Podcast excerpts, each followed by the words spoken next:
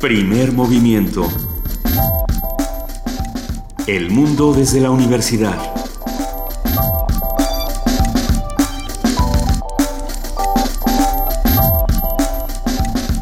Muy buenos días, son las 7 con 3 de la mañana de este 6 de abril de doble no circula. Querida Luisa Iglesias. Querido Benito Taibo, muy buenos días, muy buenos días a todos los que están escuchando Primer Movimiento en el 96.1 de FM Radio UNAM. Querida Juana Inés de esa, buenos días, ¿cómo estás? Muy bien, Luisa Iglesias, buenos días, buenos días Benito. Este, pues aquí, aquí en, esta ciudad que se está crispando. Cuidado con la crispación, muchachos. Eso es grave. ¿Cuántos aquí no circularon el día de hoy?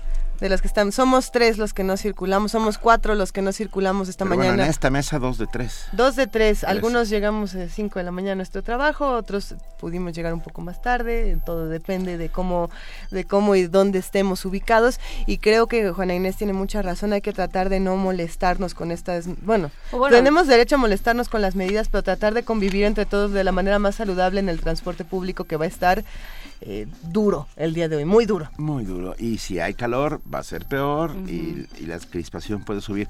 Si usted no ha salido de casa, recuerde que no circulan los vehículos 3 y 4 y 9 y 0. 9 y 0 más las motocicletas, más etcétera, etcétera. Y que las patrullas y las motos y las autoridades están eh, más que atentas para ver a quién multan, a quién se llevan y de quién es cumpleaños y mordida y todo ese asunto. Así que hay que tener, hay que tener las debidas precauciones, hay que, hay que llevar las cosas con calma. Eh, no solamente en nuestro país ocurren cosas importantes, creo que hay que estar al pendiente, a pesar de las noticias fuertes de nuestro país, estemos al pendiente de lo que está ocurriendo en España, de lo que está ocurriendo en Grecia, de lo que está ocurriendo también en Francia. Creo que eh, es un momento importante para la Unión Europea, como lo es también para nuestro país, para Islandia. Eh, bueno, ayer el primer ministro islandés presentó su renuncia, hace falta que su partido, el Partido Independiente la acepte y el presidente la acepte, pero bueno, de entrada la pidió. Y, y una nota que, que, suena bastante exótica, que es la ministra de Transparencia boliviana solicitó mediante una carta al, al, consorcio de investigación periodística a estos que sacaron a la luz los Panama Papers que se liberen los nombres de posibles involucrados en el escándalo. O sea, dijeron, ¿cómo? ¿Por qué nosotros no? ¿Por qué no hay bolivianos? No, es que seguro hay, hay bolivianos. o sea, es algo, es lo que comentaba ayer Daniel Moreno. Ahí hay un montón de nombres que no sean y de, y de asuntos que no se han revelado y que deberíamos sí no, tomar tomar un poco de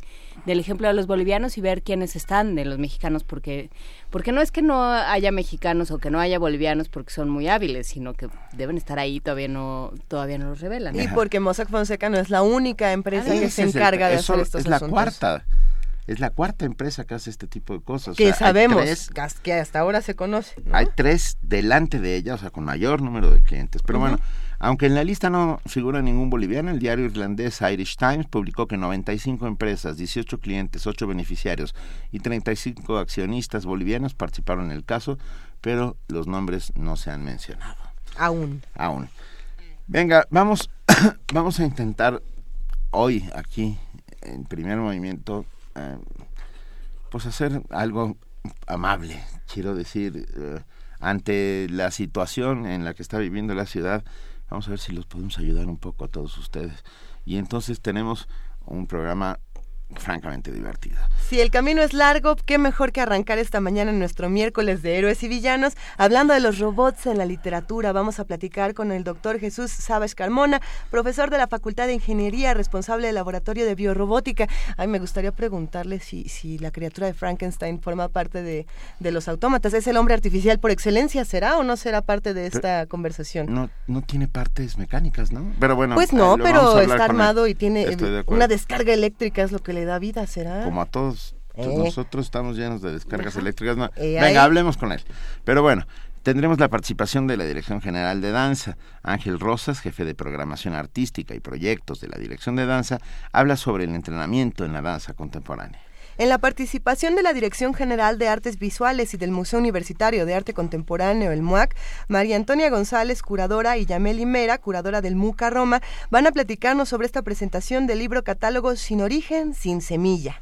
En nuestra nota internacional, la renuncia del primer ministro islandés y tendremos un comentario de Eduardo Bojorques, director de Transparencia Mexicana, ONG. Y en la nota nacional, la GIEI y la PGR, el grupo eh, de investigadores independientes, de los expertos independientes, y este duelo que, se trae con la PGR eh, bastante duro, vamos a platicarlo con Perseo Quiroz, director ejecutivo de Amnistía Internacional México. En Poesía Necesaria, el día de hoy le toca a nuestra compañera Luisa Iglesias. Y, creo que este día me gustaría leer una recomendación de nuestros queridos radioescuchas. Estamos en arroba P Movimiento y en diagonal Primer Movimiento UNAM, así como en el teléfono 55 36 43 39. Si están estresados, si están molestos, si no caben en su piel, este es un momento para solicitar un poema que, que los apacigue. Y también tenemos una, porque ayer se quejaban de nunca dicen su correo electrónico. Es muy cierto. eso es cierto y también hacemos caso y leemos todos los correos electrónicos, así que nuestro correo electrónico es... Primer movimiento UNAM arroba gmail.com. Exactamente. Tiene doble función este correo porque nos pueden mandar los comentarios que bien leemos y también nos pueden mandar poesía sonora, estos, estos, estas postales que les pedimos que nos cuenten historias en 30 segundos. En nuestra mesa del día, terrorismo y miedo. Una conversación con el doctor Martín Iñiguez, profesor investigador de la Facultad de Ciencias Políticas y Sociales de la UNAM. Vamos a cerrar primer movimiento esta mañana con la participación del programa universitario de bioética. Como lo hacemos cada semana, vamos a hablar con el doctor Jorge Enrique Linares, su director, que va a hablar sobre la creación de vida artificial o sintética, que viene mucho a cuento con lo que vamos a hablar en nuestra mesa de arranque. O sea que va a estar bueno el programa. Quédense con nosotros de 7 a 10 de la mañana en el 96.1 de FM. Y por lo pronto. Nos vamos a una cápsula, una cápsula hecha por nuestra compañera de Yanira Morán sobre una patente para reducción de contaminación en agua y alimentos, una patente hecha, por supuesto, en la Universidad Nacional Autónoma de México. La investigación sobre la detección de patógenos causantes de enfermedades diarreicas que encabeza la doctora Valeria Sousa del Instituto de Ecología de la UNAM ha permitido avanzar en el diagnóstico para obtener resultados en un solo día. Con ello ha sido posible detectar uno o varios elementos patógenos como parásitos, protozoarios, amibas, giardias, shigella, salmonella y escherichia coli, entre otros. Para darnos una idea de lo que esto significa, la diarrea causa el deceso de cerca de medio millón de niños cada año, principalmente donde no hay agua potable, pues esta es la única y principal vía de la enfermedad. La innovación de los investigadores de la UNAM podría prevenir y revertir el número de muertes. La herramienta diseñada por el equipo de investigación del Instituto de Ecología es fácil de usar, además de económica. Tiene una fuerte implicación en la industria de los alimentos, fuente de infección humana. Respecto a la patente, esta lleva el nombre de microarreglo para la detección de muestras ambientales y biológicas de microorganismos enteropatógenos y ya fue otorgada en Estados Unidos. Todo indica que en México será a más tardar en un año cuando se entregue. Es la doctora Sousa quien explica el beneficio para las personas. En realidad lo que estamos patentando es una serie de genes que tienen que ver con la salud y la enfermedad del agua y el agua es el vehículo por el cual se mueven las enfermedades, no solo las nuestras, sino también de los animales y las plantas y los ecosistemas. Necesitamos escalarla a nivel industrial y ese es donde estamos todavía atorados. O sea, el proceso que creíamos que era muy sólido en realidad es demasiado artesanal y no se puede comercializar fácilmente. Entonces tenemos que modificar el proceso que habíamos pensado ya no va a ser un macro arreglo, sino tiene que ser un micro arreglo que se puede imprimir de forma comercial y que no dependa de muchas variables que no habíamos pensado. La investigadora estimó que los inventos patentados benefician a la UNAM, sobre todo en trabajos como este, que tomó 20 años en su desarrollo. Como universitarios, nuestra misión es trabajar para el pueblo de México y este tipo de aplicaciones de ciencia básica hacia algo que puede ser aplicado hacia la salud puede ser muy importante, pero también es parte de nuestro deber como universitarios. Es importante destacar que esta investigación obtuvo el tercer lugar en el programa de fomento al patentamiento y la innovación de la Universidad Nacional. Para Radio UNAM, Deyanira Morán. Primer movimiento. Donde la raza habla. Thank you. Son las 7 de la mañana con 13 minutos y ya queremos empezar a calentar este asunto de los autómatas, los replicantes, los androides, los mecánicos, los biomecánicos, todos estos personajes de la literatura que son para niños, para grandes, para todas las edades. Sí, y para ello tenemos música, como los niños todavía, no, bueno, muchos de ellos no han salido de la escuela o de digo de la escuela, de sus casas rumbo a la escuela o están a punto de irse o van apretados en el o van en el coche o van apretados. Ojalá también en los camiones escolares nos pongan para que se pongan contentos. Son las 7 de la mañana 14 minutos y vamos a calentar el ambiente, como muy bien dicen las compañeras, con el niño robot, con los hermanos Rincón. ¡Uy, el niño robot! El niño robot le dijo a la abuela que le diera cuerda para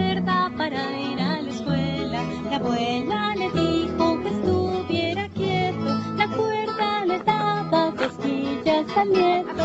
Chac, chac, chac, chac,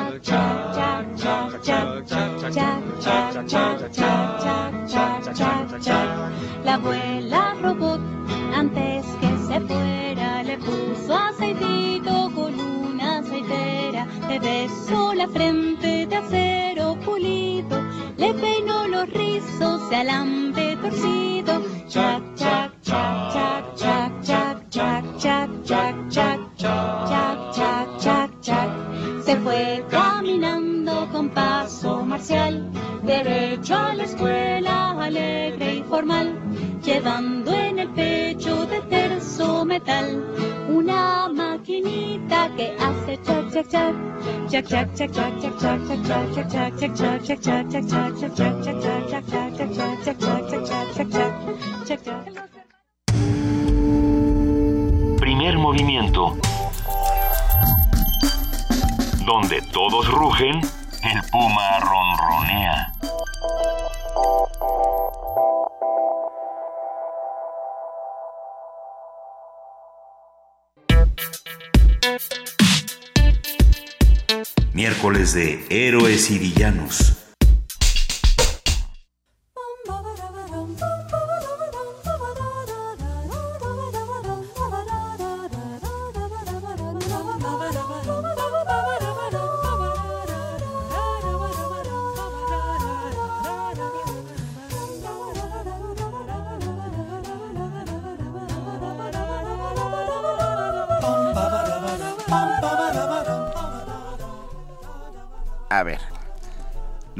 los androides y los cyborgs se convirtieron en una característica principal de la literatura de ciencia ficción pero también podemos encontrarlos en otros géneros literarios. Por ejemplo, en el canto décimo octavo de la Iliada, Homero describe como el dios Hefesto apartó de la llama los fuelles y puso en un arcón de plata las herramientas con que trabajaba.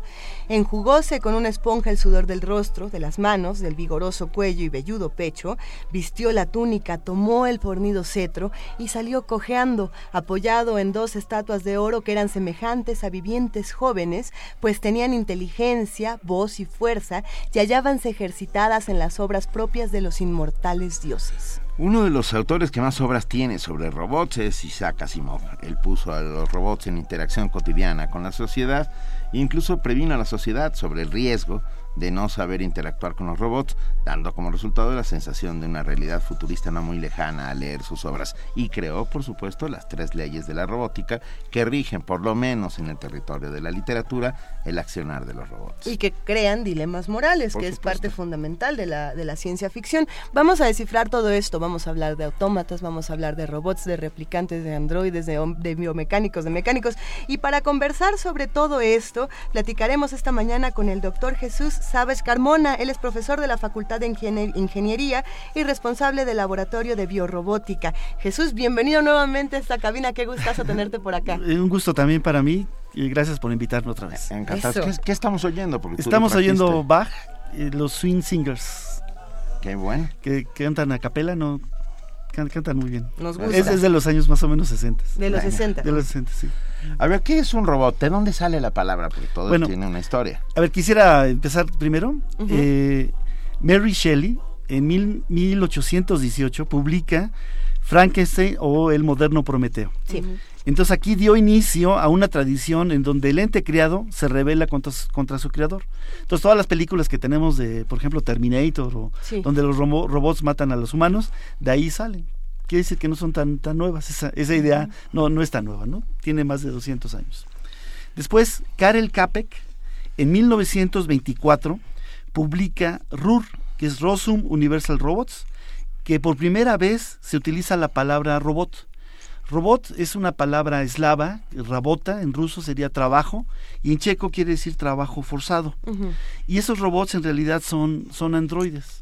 Entonces, en, en, esta, en esta novela de teatro, al final pues ahí se mueren todos los humanos, solamente queda uno y los robots se quieren quieren generar más robots y no saben cómo. Entonces la persona que queda el humano le dice que la única forma de poder que ellos se reproduzcan es amando, no haciendo el amor, sino amando. Tienen que, tienen que no, no ser autómatas y, amar.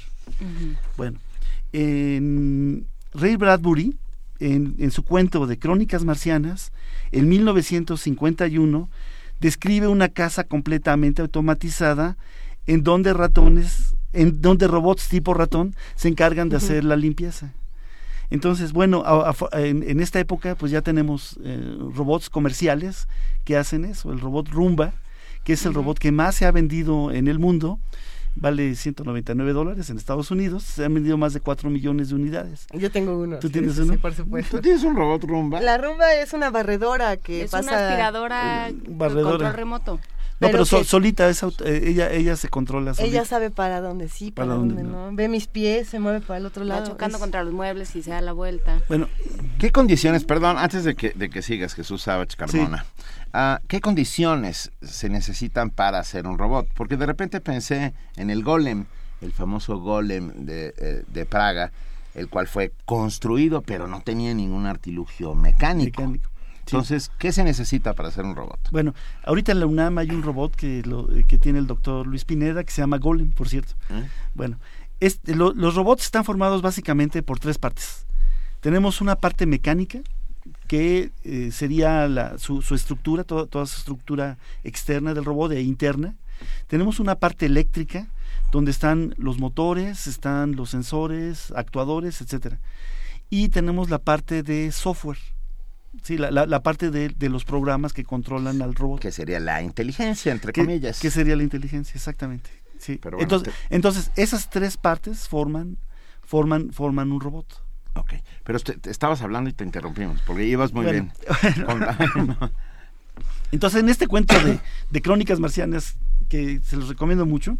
Yo la primera vez que lo leí, lo leí en el bachillerato, en el, en el, CCH, un maestro en la clase de literatura lo recomendó y creo que fue lo que hizo que yo me dedicara a, este, a, esta, a esta labor. Entonces esta casa estaba automatizada y entonces la casa, no sé, a las 7 de la mañana se despierta y le pregunta a Mr. Jones qué quiere que le haga desayunar. No hay ninguna respuesta no hay ninguna respuesta porque todos están muertos. Ah, hubo, hubo, hubo una, hubo una contingencia ambiental. Una contingencia ambiental. y este, hubo unas bombas atómicas que cayeron y fue la única, la única casa que quedó en pie y la casa seguía automatizada. Entonces le dice, pues les voy a hacer lo que a usted le gusta, son sus hotkeys y este, hace los hotkeys los ponen en la mesa, nadie se los come, vienen los robots, lo quitan. Al final de cuentas la casa se destruye, pero la casa seguía funcionando aunque no hubiera humanos. Bueno, después tenemos al escritor polaco Stanislav Lem, que publica en 1965 Siberiada, donde introduce a los robots Trull y Claupausio. En 1971 publica Memorias de un viajero estelar, en donde John Tichy, en sus múltiples viajes, se encuentra con diferentes tipos, tipos de robots. En uno de esos viajes se encuentra con... Los robots discuten cuestiones filosóficas. Entonces se encuentra una secta monástica de robots, los cuales creen en Dios y al hombre solamente lo ven como un instrumento de Dios para que ellos fueran creados. Bueno, aquí hay, un, hay, un, hay una cuestión importante. ¿Por qué creemos en Dios o por cuál es nuestra relación con Dios, no? Bueno, nuestra relación con Dios, bueno, podría ser que también nos podemos llevar con nuestros semejantes, pero creo que lo principal es qué, qué, es, lo, qué es lo que nos espera después de la muerte, ¿no? Entonces, bueno, hay, hay personas creyentes que dicen, bueno, después de la muerte, pues mi alma se va a ir al cielo o voy a hacer algo. Bueno, ¿qué pasaría con un robot que ya tiene conciencia, que tiene una especie de alma? Pues esos robots serían eternos. Este, o sea, ¿por qué? Pues porque se copiarían, ¿no? O sea, su, su, su software se copiaría a otro robot y ya nunca morirían. Bueno, es algo así que ahí, ahí es una cuestión filosófica. Hay otro tema con Dios que lo estaba yo apuntando desde hace rato, la figura del creador. Yo creo que mucho antes de que pudiera el hombre concebir la idea del robot, como lo entendemos ahora, o sea, que fuera una realidad tangible, el robot no le funcionó, y lo pongo sobre la mesa, a ver qué opinan, no funcionó como una metáfora de el hombre y Dios, de el hombre y la idea de Dios. El hombre creador. Sí, Si no me equivoco, esta, esta misma discusión se hacía pocos años antes de que saliera el moderno Prometeo de Mary Shelley, que fue en 1800, la escribe en 1816, lo publica en el 18, pero poquitos años antes, E.T.A. Hoffman, en Alemania, junto con los románticos alemanes, precisamente tenían la discusión, de, o sea, ponían discusiones filosóficas en autómatas. ¿No? Ese era como, eh, como el rollo y, y, ahí era muy interesante porque precisamente la discusión filosófica era el creador, quién es tu creador y de dónde sale la naturaleza del autómata, si es que hay una naturaleza como Que lo que se estaba preguntando el hombre era qué hago con la idea de Dios. ¿No? del origen. Una, una, discusión completamente romántica que se retoma más adelante en 1950, en 1960. Bradbury lo retoma perfecto, más adelante se vuelve cuando se cuestionaba, bueno, la existencia de Dios, decía, bueno, a ver, si yo tengo aquí un, un reloj así de, mecánico, ¿no? Que, que, son tan, tan, tan sofisticados, esto no pudo haber salido de la nada, ¿no? alguien lo tuvo que haber hecho. Igual los seres humanos o los animales que son entes muy sofisticados, no pudieron haber salido de la nada. O sea, alguien los tuvo que haber hecho. Bueno, pero entonces, si se, se, empieza a pensar en la evolución, dices, bueno, la evolución es el algoritmo que poco a poquito va generando estos mecanismos. Bueno, lo interesante en, este, en, este, en esta historia de, de Stanislav Lem, lo interesante es que los robots no creen en el hombre como Dios, sino creen en Dios y que usó al hombre para crear a los robots. Es, es, algo muy interesante. O sea, Dios, o sea, Dios, eh, eh, el hombre es un instrumento de Dios para crearlos. Incluso recuerdo un pequeño cuento de Lem donde un gran, a ver, una gran máquina con que está llena de toda la inteligencia de la Tierra, la primera pregunta que le hacen es ¿existe Dios? Y la máquina contesta, ahora existe. Bueno, creo que era una máquina muy pretenciosa. Era, bueno, era, pero la lógica de el que tiene la información, el que tiene el conocimiento, es se convierte sin duda en el, en el más importante en esa cadena evolutiva. sí, ¿no? sí. Qué, qué, qué, maravilla. A ver. a ver, bueno, le sigo, le sigo platicando. Sí, por favor. ¿Sí? Entonces luego tenemos a Philip Dick, ¿no? Entonces publica cuentos en donde aparecen robots el más importante, uno de los más importantes es Sueñan los androides con ovejas eléctricas, que era la, se convirtió en la película Blade Runner. Y luego tiene otro cuento, un cuento corto muy bonito que se los recomiendo, que se llama Autofac. Entonces escribe una fábrica que se distribuye, que, que, que se autorreproduce, distribuyéndose por toda la Tierra. Entonces tienes una fábrica que va mandando como esporas así unas bolitas, así como si fueran semillas, y dentro de, de, esas semillas hay mecanismos, y esos mecanismos de repente van creciendo y se convierten en una fábrica. ¿Sí? Entonces, bueno. Kadik tiene otro relato que, bueno, otra, otra novela corta que se llama Ubik, que precisamente tiene la discusión de Dios también, pero ahí Dios no es ni el autómata ni el humano, Dios es el producto, ¿no? Precisamente Dios es Ubik. O bueno, no le estoy quemando para los, los que no lo han leído, es una recomendación de lectura y cada quien lo ha interpretado de maneras distintas. Hay quienes dicen, aquí lo que Kadik intentaba decir es que Dios está ya en, en, en los productos que compramos, en, la publicidad, en otras cosas, ¿no? Es, sí. es interesantísimo. Bueno, Philip Dick era un producto de la, de la Guerra Fría y o, ocupa muchos robots que participan en, en, guerras. Entonces, en la segunda variedad son robots, eh, imagínense, se están peleando los rusos contra los americanos, uh -huh. pero re resulta que este, los robots ya quieren tomar control. Y entonces va, empiezan a crear robots, por ejemplo, hay, hay un tipo de niño que dice, Ay, me, está un, hay una trinchera y llega ese robot, déjenme entrar, por favor, porque este, mis papás los, los asesinaron. Y resulta que es un robot y mata a todos. Entonces, sí. los robots que al principio estaban hechos por los norteamericanos uh -huh. y por los rusos, después empiezan a pelear por ellos. Entonces, son, tiene cuentos muy interesantes, Philip Dick. Bueno, después tenemos al, al autor Brian Aldiss, y que tiene un cuento que se llama Super, Toy, Super Toys Last All Summer Long, y aquí presenta a robots tipo niños que pueden ser utilizados por parejas infértiles uh -huh. y la película de inteligencia artificial está, está, basada en este, en este libro. Uh -huh. ¿sí? Bueno, después tenemos a los rusos, los hermanos Strugarsky. Strugarsky, Strugarsky son muy buenos. Entonces, en este tienen un cuento de los, los Strangers, extraños, sí. los extraños, que describen robots en forma de araña. Y esos robots venían en una nave espacial y su función es este, recolectar objetos de la Tierra. A, a, mí me parece que la imagen que presentan de los robots como araña es la que se ha retomado más para, para la parte alien. ¿no? Como en, en, ciencia ficción, sobre todo en cine. Yo creo que sí, parte de estos relatos dieron mucha imaginación. Mucha imaginación. Por ejemplo, Alien, ¿cómo sabrías si vinieran un, eh, seres extraterrestres? ¿Cómo sabrías que son seres vivos o que son robots?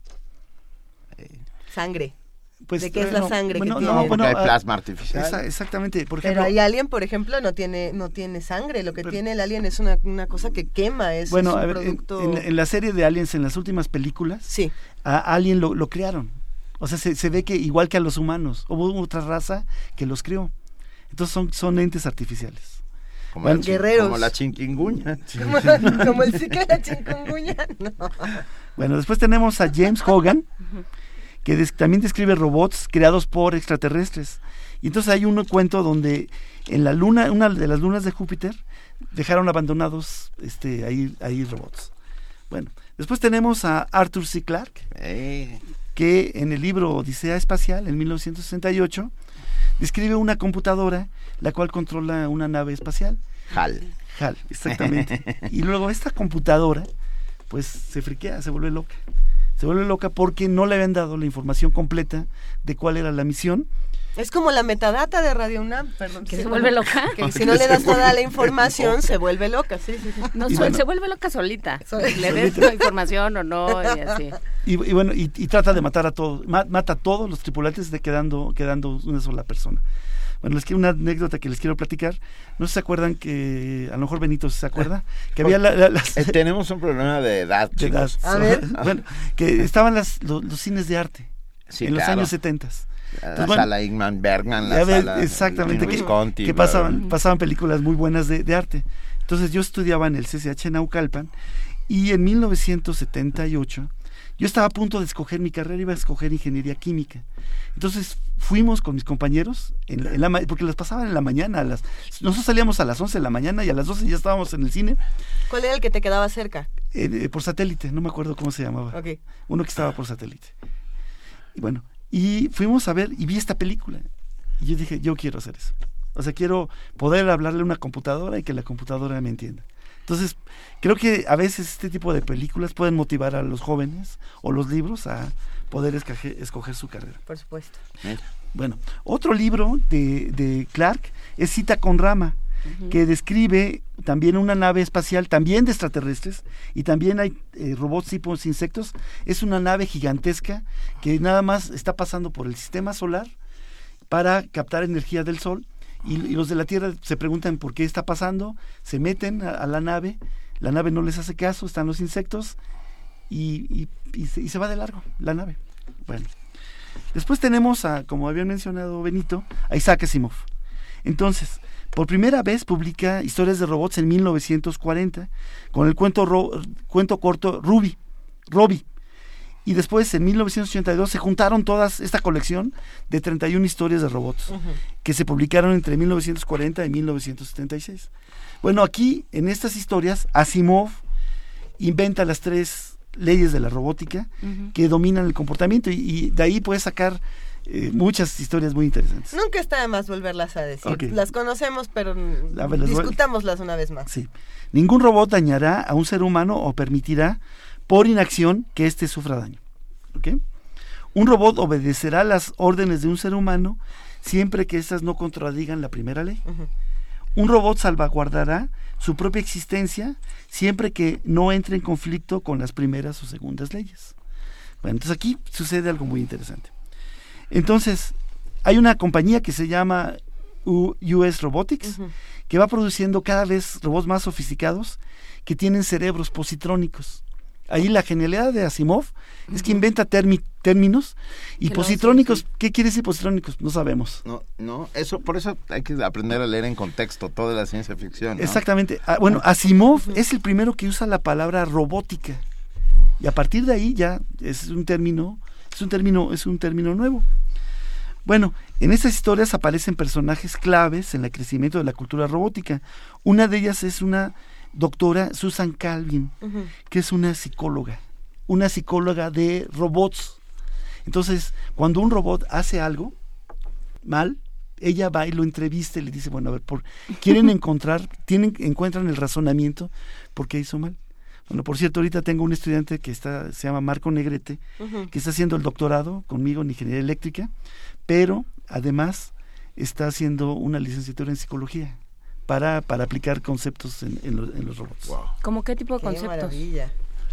Bueno, por ejemplo, eh, vamos a suponer que yo, yo le digo eh, al, al robot, robot, tráeme mis zapatos. ¿no? Entonces el robot va y regresa con un vaso de leche. ¿Sí? Mm. ¿Qué quiere decir? Que el robot se equivocó. Entonces yo le digo, ok, ahora mi voz ya está enojada. Robot, es la última vez que te lo digo. Te dije que me trajeras mis zapatos, no un vaso con leche. Entonces el robot se tiene que dar cuenta, mi, inflexión de la voz, mi voz ya cambió, ya, ya, ya no, ya estoy enojado. Entonces, ¿qué quiere que decir? Que el robot tiene que usar más recursos, primero para entender lo que le estoy pidiendo y para encontrar los objetos que le estoy pidiendo. Entonces, tiene que encontrarlas también, tiene que ver a la persona. Tiene que leer no, no, solo el texto, digamos. Bueno, porque se lo estoy diciendo hablado. entonces, entonces mi voz cambió, mi, la voz cambió, pero también mis expresiones. O sea, mi cuerpo va a decir, robot, levanto las manos, la estoy moviendo. Entonces el robot se tiene que dar cuenta de que estoy enojado. Y entonces tiene que cambiar su forma de operar. Se pone en un estado de emergencia. ¿No? Para que yo no le pegue. Si, si trasladáramos esto que nos acabas de contar a la literatura, Jesús, esto sería como la historia del golem. ¿No? Al golem tú le metías, este, ¿recuerdan esta historia del golem de la tradición eh, judía de Praga que después se hizo una novela? pero tú le tenías que meter un papelito en la boca al golem con las instrucciones y ahí lo que pasaba precisamente es todos los errores que tienen los humanos al dar las instrucciones, todas las contradicciones que podemos encontrar que pueden acabar en catástrofes si no sabemos comunicarnos precisamente con el autómata, ¿no? Que es algo que partía de una tradición muy antigua y que, que seguimos discutiendo en la actualidad y lo discutimos ahora con herramientas tecnológicas impresionantes. Rapidísimo paréntesis. Agustín López y Mauricio Santamarina nos recuerdan que las salas en satélite se llamaban Cuevas y Godard. Ah, sí. Gracias a los dos. Entre todos sabemos todo. Entre todos construimos. Entonces partimos de, tenemos estas primeras criaturas en la literatura que se hacían de arcilla, vamos a decir, y que seguían instrucciones del hombre. Conforme vamos avanzando, nos vamos metiendo autores como C. Clarke, como todos los que hemos mencionado este, en esta conversación, Bradbury, Hoffman. Aldis. Todos. ¿Y qué pasa entonces con la figura de los robots y de los autómatas en la literatura? ¿Hacia, hacia dónde va a llegar con las nuevas tecnologías? Bueno, a ver, O, o, ce- o cerremos. ¿Cu- cu- ¿Cuántos autores tenemos todavía por Todavía acá? poquitos. Venga. Ya, vamos a acabar. Ah, lleguemos, A ver, lleguemos. Bueno, después tenemos eh, Asimov, esos eran cuentos cortos. Es- empieza a escribir sus novelas y en 1964 54 escribe eh, las, las cuevas de, de acero, donde introduce robots tipo humanoide y, entra un robot que se llama Dan- Daniel Oliva. La segunda novela de robots es El Sol Naciente. A ver, imagínense el siguiente escenario. Tenemos robots que ya hacen todo. ¿Qué harían los humanos? Yo, yo por lo menos sé lo que haría ¿Ir al leer, leer y descansar. Ir al cine, Bueno, eh, leer. a ver, no, el 90% de los humanos pues, se emborracharía, se drogaría, estaría en fiestas todo el tiempo. El 10% haría lo que Benito haría. Somos de Este, una ñoñería. O sea, le- o sea, le- le- este, le- leería, harían arte, harían ciencia. Entonces imagínate un planeta donde está ese tipo de gentes. Caos. Y, y cada, no, donde ese tipo de gente nada más que le Ah, gusta hacer cosas. 10%. ¿Un el planeta 10%. lleno de Benito? un, un planeta lleno de, lleno de nerds, o bueno, de, de artistas. O sea, bienvenida, querida. Nerd es un cumpleaños. Sí, sí, sí. Bueno, un, un- un- un- un mundo lle- lleno de artistas, científicos, y cada persona tiene mil robots a su disposición. Wow. ¿Sí? ¿Ok? Entonces, ¿qué sucedería? ¿Sí? Entonces, bueno, es- estas historias es, hay, hay un asesinato de una persona y le echan la culpa a la esposa. Entonces, viene un detective y dentro de ese detective trae a, a un human, a este robot humanoide para descubrir. Bueno, resulta que este robot humanoide se queda con, con- con la mujer, que la, a la que le están echando la culpa. Esta mujer es una artista que hace ropa y de repente un día le dice al robot, a ver robot, te voy a vestir. Le, le pone ropa y lo desviste y se da cuenta que este robot tiene cosas que a lo mejor a ella le interesan y lo hace, y lo hace su marido. Entonces, entonces está, está- está muy interesante. Bueno, después, en la tercera novela de Asimov, introduce al robot Discar, que es capaz de influir a las personas telepáticamente. La cuarta novela, este Daniel y, y, y Discard son muy amigos, es como un amor entre robots, pero sin ser, porque no, no tienen sexo los, los robots. Pero ellos se dan cuenta de algo. Ok, a ver, las tres leyes de la robótica están bien, pero ¿qué pasa si tenemos una persona que es muy mala y que va a hacer mucho daño a la humanidad? Pensemos en Hitler, Stalin, o gente, gente que eh, Hitler, eh, por culpa de Hitler se murieron como 20 millones de personas, con Stalin otros 20 millones. Entonces, ponen aquí que uh, la, la- la ley cero, un robot no puede dañar a la humanidad o por inacción permitir que la humanidad sea dañada. ¿Eso qué quiere decir? Que entonces que los robots ya pueden matar. ¿Sí? Bueno, Ok, ok, ok. entonces, a ver, Asimov, desde 1942 a 1983, escribe una serie de, de libros galácticos, ¿sí? Y escribe la serie Fundación, donde un matemático descubre que va a haber una edad media del imperio galáctico que va a durar 100.000 años. Entonces él dice, bueno, si ponemos este mecanismo de control, vamos a hacer que dure 10.000 años. ¿sí? Bueno, resulta que Asimov junta las dos series y lo junta en preludio de fundación. Entonces aquí el robot que influye a ese humano, al matemático, es un robot. O sea, el control no viene de los humanos, viene de los robots. Bueno, después, cuando fallece Asimov, otros escritores siguieron la saga de Asimov. Entonces tenemos autores como Gregory Fenford, Gregory Baer y David Brin. Cuando Asimov escribió sus novelas, no existía Internet, no existían los virus informáticos.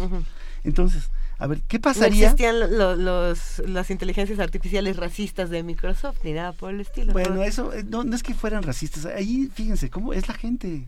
Eso. La Claro. gente le enseñó Claro. No, no, no, Exacto. no, no es que Microsoft se haya equivocado. No sé, no pensaron que hay gente horrible- Mala. Horrible, Hay sí. gente horrible en el mundo. en el mundo. Pues sí. Y Bueno. son los más, ¿no? Sí, Nos los- diría son los- son este los más. experimento son los más. son los más. Bueno, a ver, aquí, aquí, aquí, una cuestión. A ver, imagínate que tú tienes tu robot y tiene su personalidad. Y le cae un virus. ¿Qué le pasaría a tu robot? Cambia de personalidad. Entonces, eh, hay, eh, hay, eh, en, en un estadio iba a haber una competencia entre Juana de Arco y Voltaire, donde iban a discutir cosas de. Dios. Entonces tenías dos, dos entes artificiales que iban a discutir cosas de Dios. Estos, estos empiezan a discutir y de repente, ¡pum!, se desaparecen se desaparecen y se empiezan a infectar a los robots. Entonces tienes robots que tienen la personalidad de Juana de Arco y tienes robots que tienen la personalidad de, de Voltaire. Entonces está, está- está muy bien, está muy interesante. Bueno, En estas historias, si tenemos robots muy inteligentes, ¿ustedes creen que los robots trabajarían? Pues no. ¿No? Se la pasarían si leyendo fueran muy inteligentes. O sea, si fuéramos- no, claro que no trabajarían. Entonces, Es lo que vimos en la película de Ex Máquina, por ejemplo, la que se acaba de ganar el Oscar a Mejor Efectos Especiales, que dice, este robot es tan inteligente, esta inteligencia artificial nos rebasó, o esta conciencia, esta conciencia. Entonces ya, ya no trabajarían. Entonces, estos autores inventan otro tipo de robots, TikToks que se llaman, que son robots no tan inteligentes, ¿no? Y luego, en esas historias, hay robots que están en contra de la ley cero, porque dicen que va, y se llaman los Calvinians, ¿no? Entonces hay una pelea, y los humanos ni están enterados, ¿sí? Y bueno, eso- eso- Ah, está bueno. Guau, qué joya. Bueno, faltó yo robot. bueno, Yo Robot es una de las historias cortas de Asimov. Claro. hay Que, de- que- que- que desafortunadamente Hollywood la llevó y la llevó con violencia. Así es. Sí, entonces es, es- es el, eh, Asimov era muy, era muy una persona muy decente, aunque había violencia, no, no se veía, no, no había sangre como tal. A ver, Ya ya, nos ya, nos pidieron que la lista. Sí, claro, ya nos pidieron que pongamos esta lista de. de- Sí, eh, eh, este, lo- les envié la- la- esta Sí, la presentación. tenemos. La tienen pues para que la suban. O la pueden bajar en mi página, que es la página de, bueno, van a decir que soy bien pocho, bien feo, pero es biorobotics. Ok, Biorobotics, .fi-p.unam.mx. Si haces en Google- compartida en redes si, sociales. Si haces, si, si, si usas este Google, pon laboratorio de biorrobótica UNAM y ahí te va a llevar a la página. Qué maravilla, qué maravilla de conversación.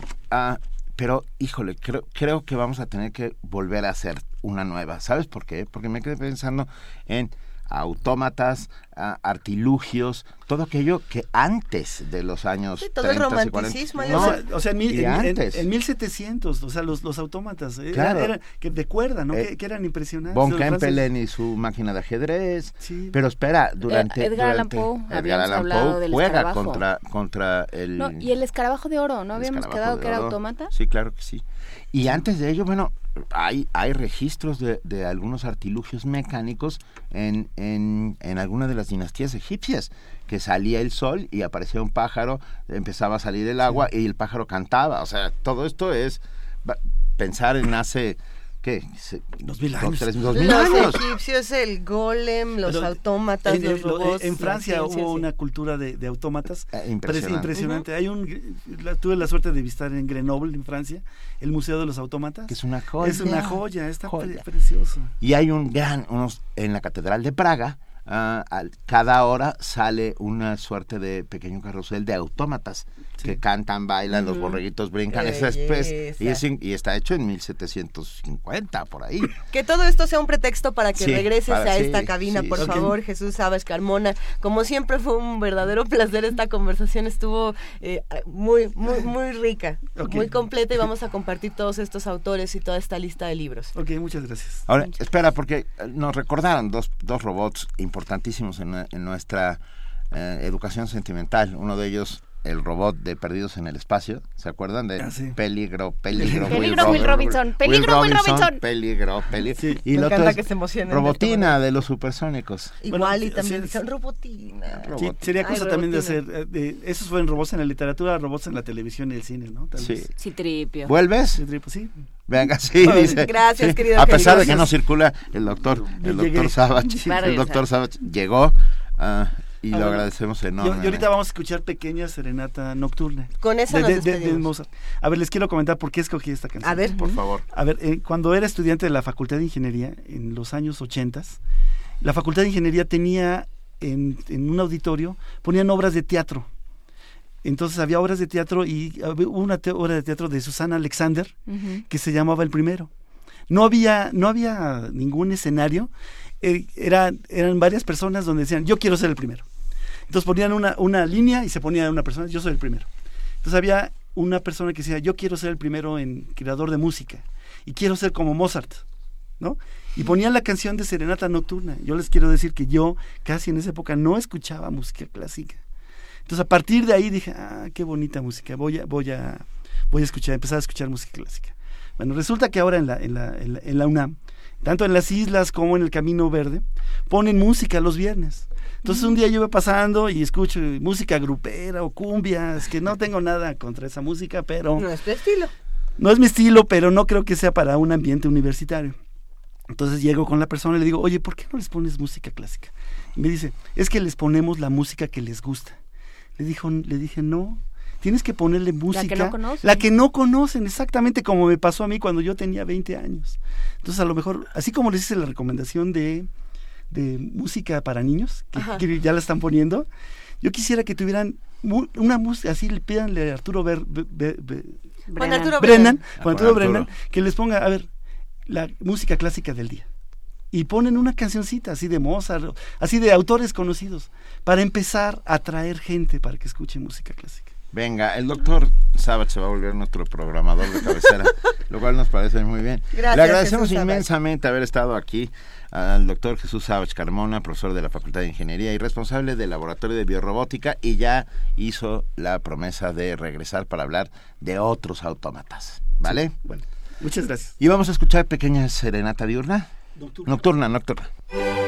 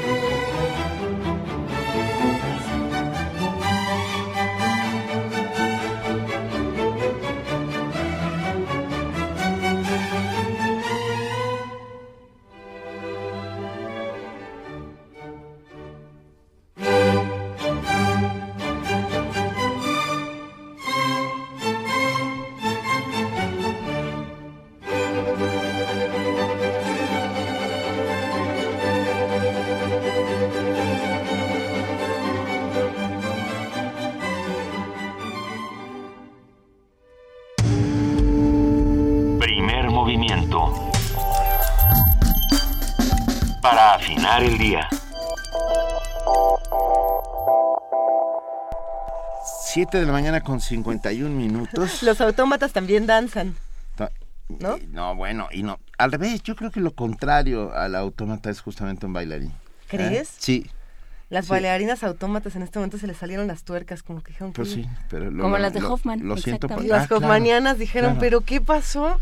Pero, pero es cierto, eh, es muy humano el ejercicio libre de la danza y que la danza sea un derecho. ¿no? Y por ello está con nosotros Ángel Rosas, jefe de programación artística y proyectos de la Dirección de Danza Bienvenido, querido Ángel Rosas. Hola Ángel, ¿cómo estás? Muy buenos días, aquí un placer volver a estar en este espacio compartiendo con ustedes un tema tan apasionante como es la danza, con todo su universo y con todas sus perspectivas de entrenamiento o como le llaman ahora, tendencias del movimiento. Tendencias del movimiento es como le llaman al entrenamiento. Al entrenamiento porque está supeditado bajo filosofías muy particulares y específicas. En los ochentas prácticamente viene una renovación, una reingeniería, una reestructura o resignificación de por qué y cómo entrenamos al cuerpo. Al final de cuentas, el humano toma posición central dentro de todo este proceso de entrenamiento y se le empieza a estudiar como diferentes enfoques del cuerpo. El cuerpo anatómico, el cuerpo arquitectónico, el cuerpo sonoro, el cuerpo espacial y en general se abre una nueva perspectiva acerca del enfoque que no es lo mismo que las formas de pensar de cómo se entrena.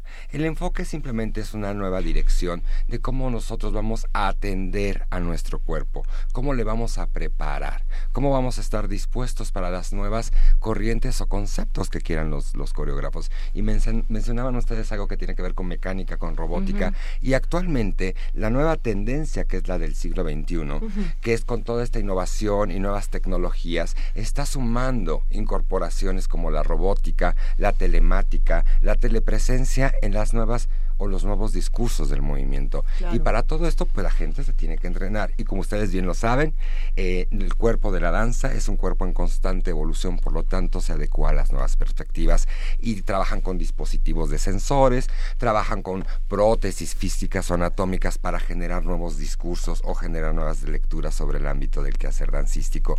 Y es ahí donde encontramos un punto de inflexión que viene desde mucho antes. Una gran renovación fue del ballet clásico al ballet neoclásico, en donde todas estas historias de repertorio se ven transformadas hacia las cotidianidad del ser humano y el primero que es es el ruso Sergei Diaghilev, que genera todo un concepto que integraba otras formas de entrenamiento y otra forma de perspectiva de hacer arte y trabaja con Picasso, con Debussy, con Stravinsky, con todos estos grandes monstruos y genera sus ballets rusos. Después de los ballets rusos viene una evolución en el mismo ballet, que es el ballet moderno en donde tenemos la oportunidad de considerar que no solamente el individuo, sino lo que le acontece al individuo es lo importante. Y alguien que lleva una gran, gran historia y gran herencia y legado, que en paz descanse la maestra Gloria Contreras, con su taller coreográfico de la UNAM, genera toda una tendencia del ballet neoclásico que ha ido evolucionando y nos dio a la máxima casa de estudios un espacio para percibir la danza desde otros ojos y otras perspectivas, además de generar un hecho inconcebible que es un público especializado, que es la gran labor de la maestra Gloria y algo muy particular, que es el tema del día de hoy. Cómo se entrena ese bailarín para esos discursos, a partir de una herencia clásica y un enfrentamiento en el buen sentido de la, de la palabra con las nuevas fronteras, se generan estos lindes donde se borra, se borra el horizonte, el horizonte de lo permitido y no, y es ahí donde nuestro taller coreográfico de la UNAM toma un gran posicionamiento y se eleva al considerarse una de las compañías más longevas de la danza neoclásica en nuestro país. Entonces, como ven, la máxima casa de estudios a la y a la vanguardia de lo que son los movimientos históricos. Por un lado, la danza contemporánea da nuevas respuestas. Por otro lado, el ballet también da nuevas respuestas. Y un jovencito que lo tenemos este fin de semana, para lo cual hay 10 pases dobles para todos los que escuchas, es el Ballet Metropolitano. Esta agrupación tiene una característica muy particular. Sigue con este rigor de la danza clásica, este entrenamiento diario, esta fuerza y este carácter imponderable que es la técnica del ballet, pero los temas, las temáticas, los conceptos, las formas de abordar las piezas son otras. Los tenemos en la sala Miguel Covarrubias este viernes, sábado y domingo, ya lo saben nuestros amigos, 8, 7, 6. Y 8 el viernes, 7 el sábado y 6 de la tarde, donde vamos a poder apreciar una nueva tendencia, una nueva forma de leer lo, que es la danza clásica y lo que se está haciendo en nuestro México contemporáneo, mexicano, propositivo, idealista, una gran propuesta. ¡Ay! ¡Qué maravilla! A ver, 10 pases dobles. ¿Para qué día? Para el ballet contemporáneo. Para el día sábado. Para el sábado a las 7. Venga, ¿cómo los damos? Una pregunta sencilla, Ángel. Mm. Hablaste de un, de un bailarín. Eh, Sergei se llama. Diaghilev. No, ya dijiste. Okay. Bueno, ¿de dónde era? ¿De dónde era Sergei Diaghilev? Eso. Y ya con eso. ¿De dónde era Sergei Diaghilev? A los cinco primeros, porque les vamos a dar cinco por Twitter y cinco por teléfono.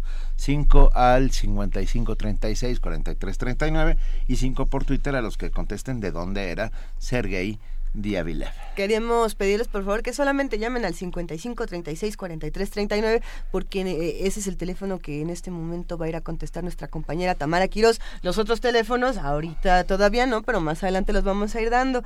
Ángel, entonces el ballet metropolitano es viernes a las 8, sábado a las 7, domingo a las 6 en la sala Miguel Covarrubias. Así es. Va a estar buenísimo. Va a estar muy interesante ver estas nuevas tendencias y estos nuevos procesos de resignificar de volver a traer a la actualidad y a la contemporaneidad y estar en evolución, como es la UNAM en evolución y crecimiento. Me, gusta esta frase para cerrar esta conversación, esta frase que dijiste, Ángel, el cuerpo de la danza está en evolución, ¿no? Y es algo que el taller coreográfico de la UNAM se ha encargado de hacer durante años y que tenemos que celebrar eh, asistiendo a estos eventos eh, para que crezcan, para que no, no se agoten nunca, ¿no? Hay que estar ahí y la danza es un derecho de todos. Así es. Y te agradecemos inmensamente que hayas llegado hasta esta cabina, de verdad, como siempre.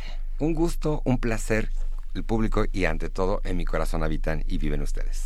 qué bonito. Venga, nos vamos directo a una cápsula de nuestro compañero Antonio Quijano que, ah, que busca la relación entre topes y contaminación. ¿Sabías que los topes en la Ciudad de México generan una contaminación ambiental importante? Pues al librarlos se consumen alrededor de 2 millones de litros de gasolina cada 24 horas. La cifra se explica a partir de los 5 millones de vehículos que a diario pasan por 20 estructuras de ese tipo. Se trata del cálculo que hizo el doctor Héctor Riveros, del Instituto de Física de la UNAM, quien realizó un estudio a partir de una propuesta del gobierno capitalino para sustituir los 30.000 topes existentes por reductores de velocidad. La intención de la administración local es reducir el frenado de automóviles y con ello la generación de contaminantes. Sin embargo, el especialista refirió que la medida no contribuirá a disminuir el problema me tomé la molestia de medir topes y reductores de velocidad y me encontré que ambos bajan a 10 kilómetros por hora. O sea, se pierde el 95% de esa energía que tiene el vehículo al pasar un tope.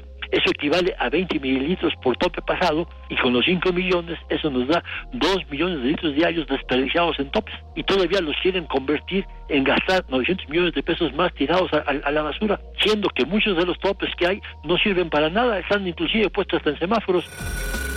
René Drucker, secretario de Ciencia, Tecnología e Innovación del Gobierno de la Ciudad de México, comentó que un coche emite 10 veces más dióxido de carbono al ambiente cada vez que frena y arranca, lo que además cuesta al conductor alrededor de 30 centavos por consumo de gasolina. Ante este fenómeno, el funcionario pidió el retiro del 80% del total de los topes. Un inventario preliminar de la Secretaría de Seguridad Pública estima en más de 2.300 las estructuras que deben ser eliminadas por su inutilidad. Para Radio UNAM, Antonio Quijano. Primer movimiento. Donde la raza habla.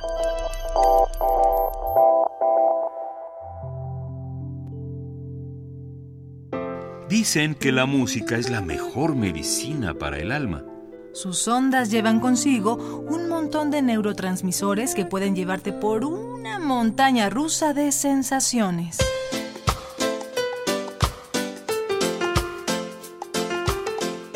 Déjate llevar por las emociones musicales del grupo Danska.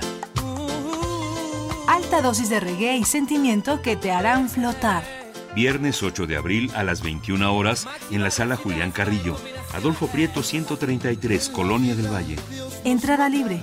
Sigue la transmisión en vivo por el 96.1 de FM o por internet vía www.radiounam.unam.mx. Cúrate con la música aquí en Radio UNAM.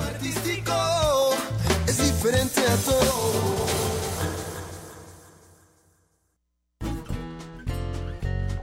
Mi familia, mi gente, mis raíces, mis propuestas.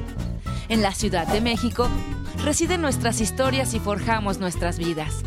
Las y los ciudadanos construimos esta gran capital.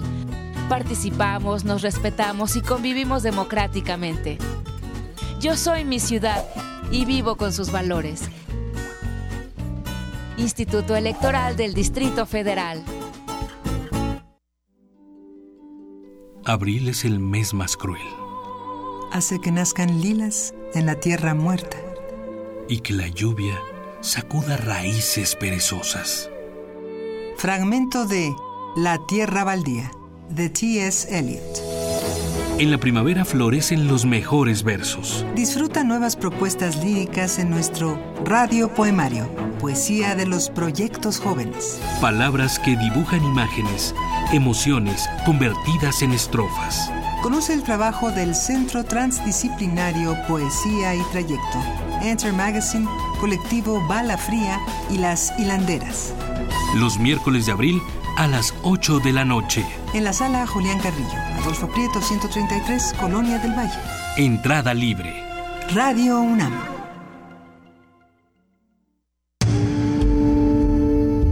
Primer movimiento. Información azul y oro.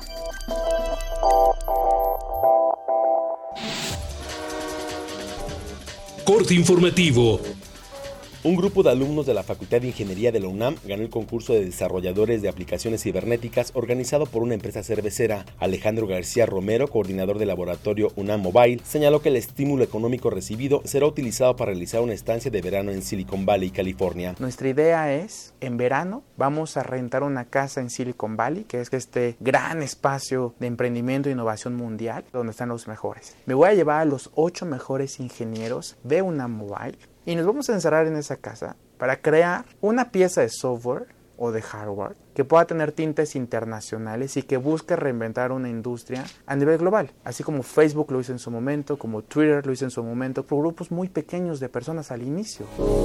Las personas que padecen trastornos del sueño enfrentan problemas adicionales durante el horario de verano, aseguró Ulises Jiménez Correa, director de la Clínica del Trastorno del Sueño de la Facultad de Medicina de la UNAM. El secretario de Salud capitalino Armando Agüed afirmó que la activación de la fase 1 de contingencia ambiental en el Valle de México es por salud y no por necedad. Dijo que los problemas médicos causados por la contaminación son serios y permanentes, por lo que pidió atender las recomendaciones de las autoridades.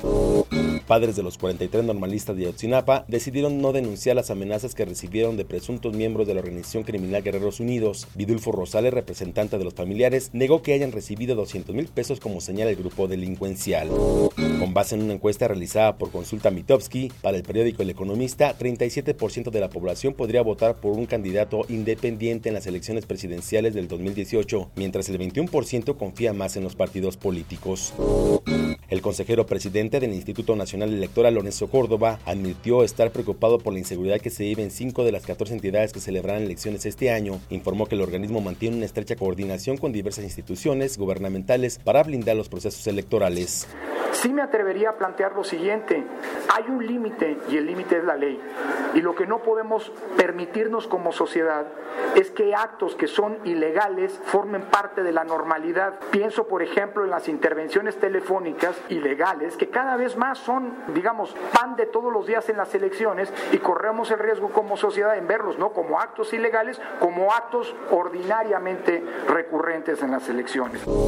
Jesús Zambrano, presidente de la mesa directiva de la Cámara de Diputados, reiteró la exigencia para que el SAT investigue a fondo a los empresarios, artistas, políticos y todos los involucrados en el escándalo de los papeles de Panamá. Que se debe investigar a fondo y en su caso que se finquen las responsabilidades que se deriven de esa investigación y que se castigue, por supuesto, a quienes cometieron algún acto ilícito.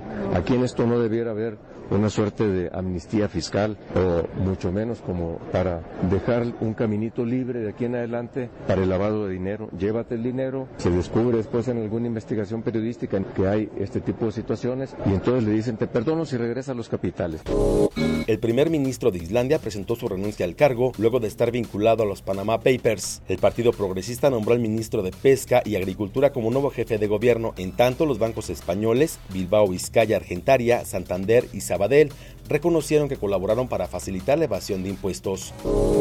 El presidente de Estados Unidos, Barack Obama, señaló que la evasión fiscal es un problema global, afirmó que el combate a los paraísos fiscales ilegales es tema de debate internacional.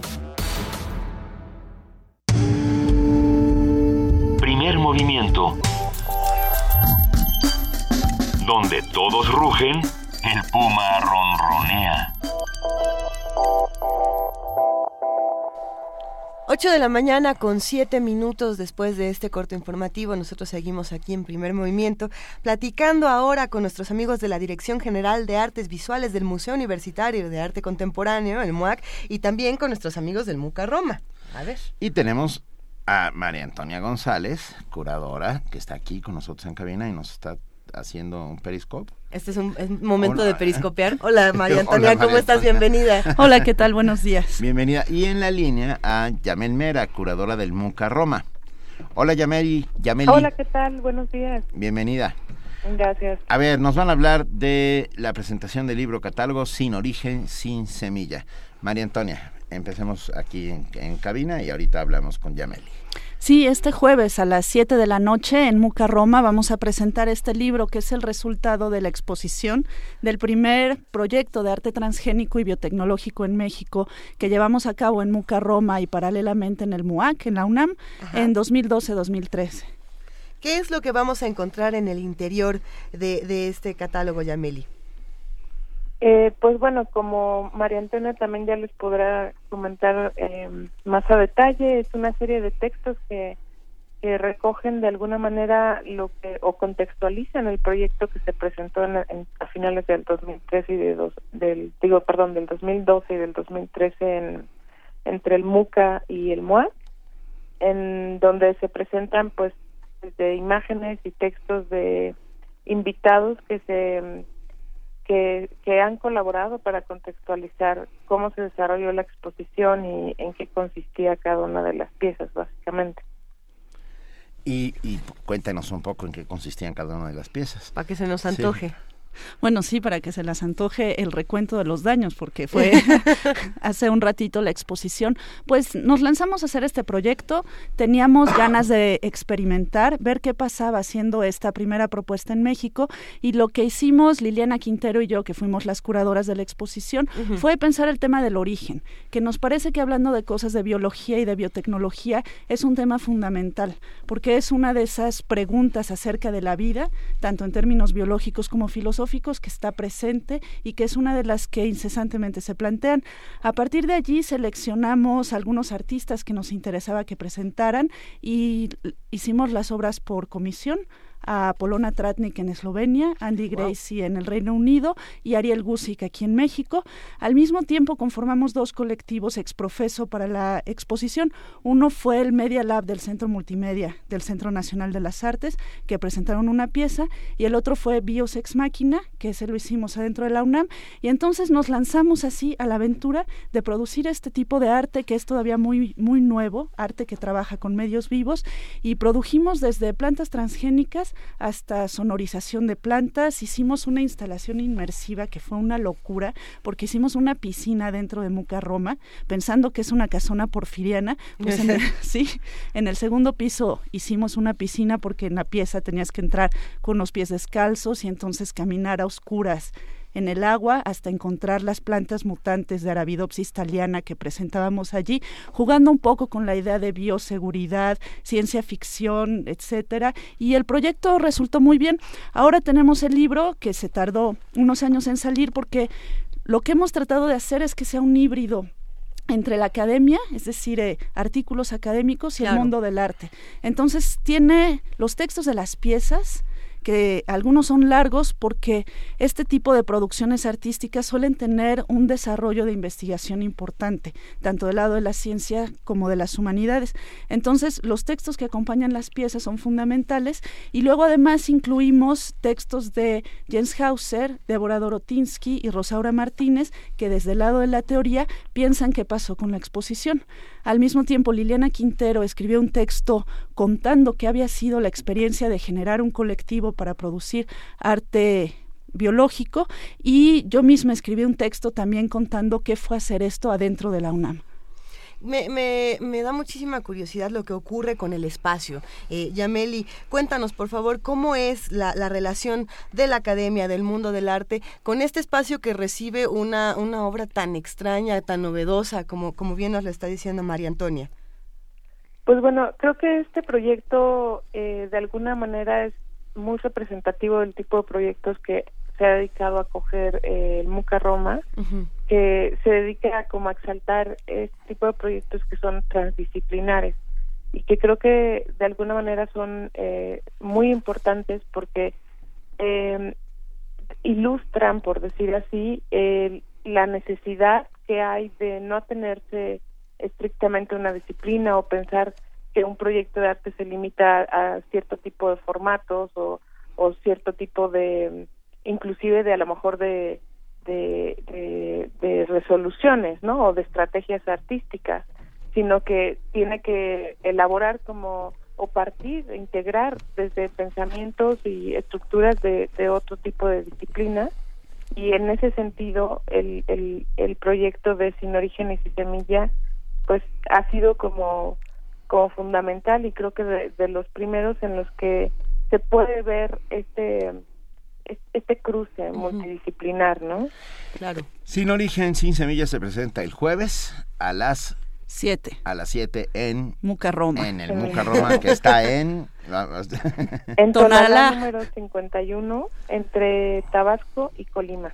Bueno, están todos invitados. Es sin duda un experimento importantísimo y el resultado es este libro que ya le eché un ojo así por encima y es eh, vamos a regalar este que tenemos en la mano. Tenemos uno que lo vamos a regalar en este momento a y, híjole, ¿qué preguntamos rápido? La primera persona que se comunique con nosotros al 55 36 43 39 y nos cuente una, una pequeña reflexión sobre su origen, ¿no? Para, para seguir haciendo estas reflexiones, eh, aquí hablamos de un origen transgénico, de un origen biológico, de un origen que se puede ver desde el arte, desde la academia, pero cuéntenos de su propio origen. Eh, para nosotros ha sido un placer platicar con ustedes, Yamel Mera y María Antonia González, y sin duda nos vemos por allá, eh, porque va a estar bueno. jueves. Muchas gracias, un placer. Gracias, a las dos. Primer movimiento. Donde la raza habla.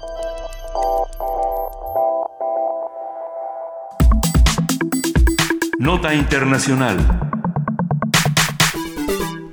El caso de los papeles de Panamá ha cobrado su primera víctima política. Simundur Gungalsun, Gungalson, primer ministro de Islandia, ha dimitido este martes ante el reclamo de miles de ciudadanos que se amotinaron tanto como amotinar, me parece una palabra. Se inconformaron. se inconformaron de una manera muy civilizada, porque además los islandeses son muy civilizados. Eh, hay que ver esas imágenes, fueron muy impresionantes, ¿no? Una marcha pacífica. Enorme, inmensa para Islandia. Bueno, se, se pusieron ahí frente al Parlamento de Reykjavik mostrando su absoluta indignación.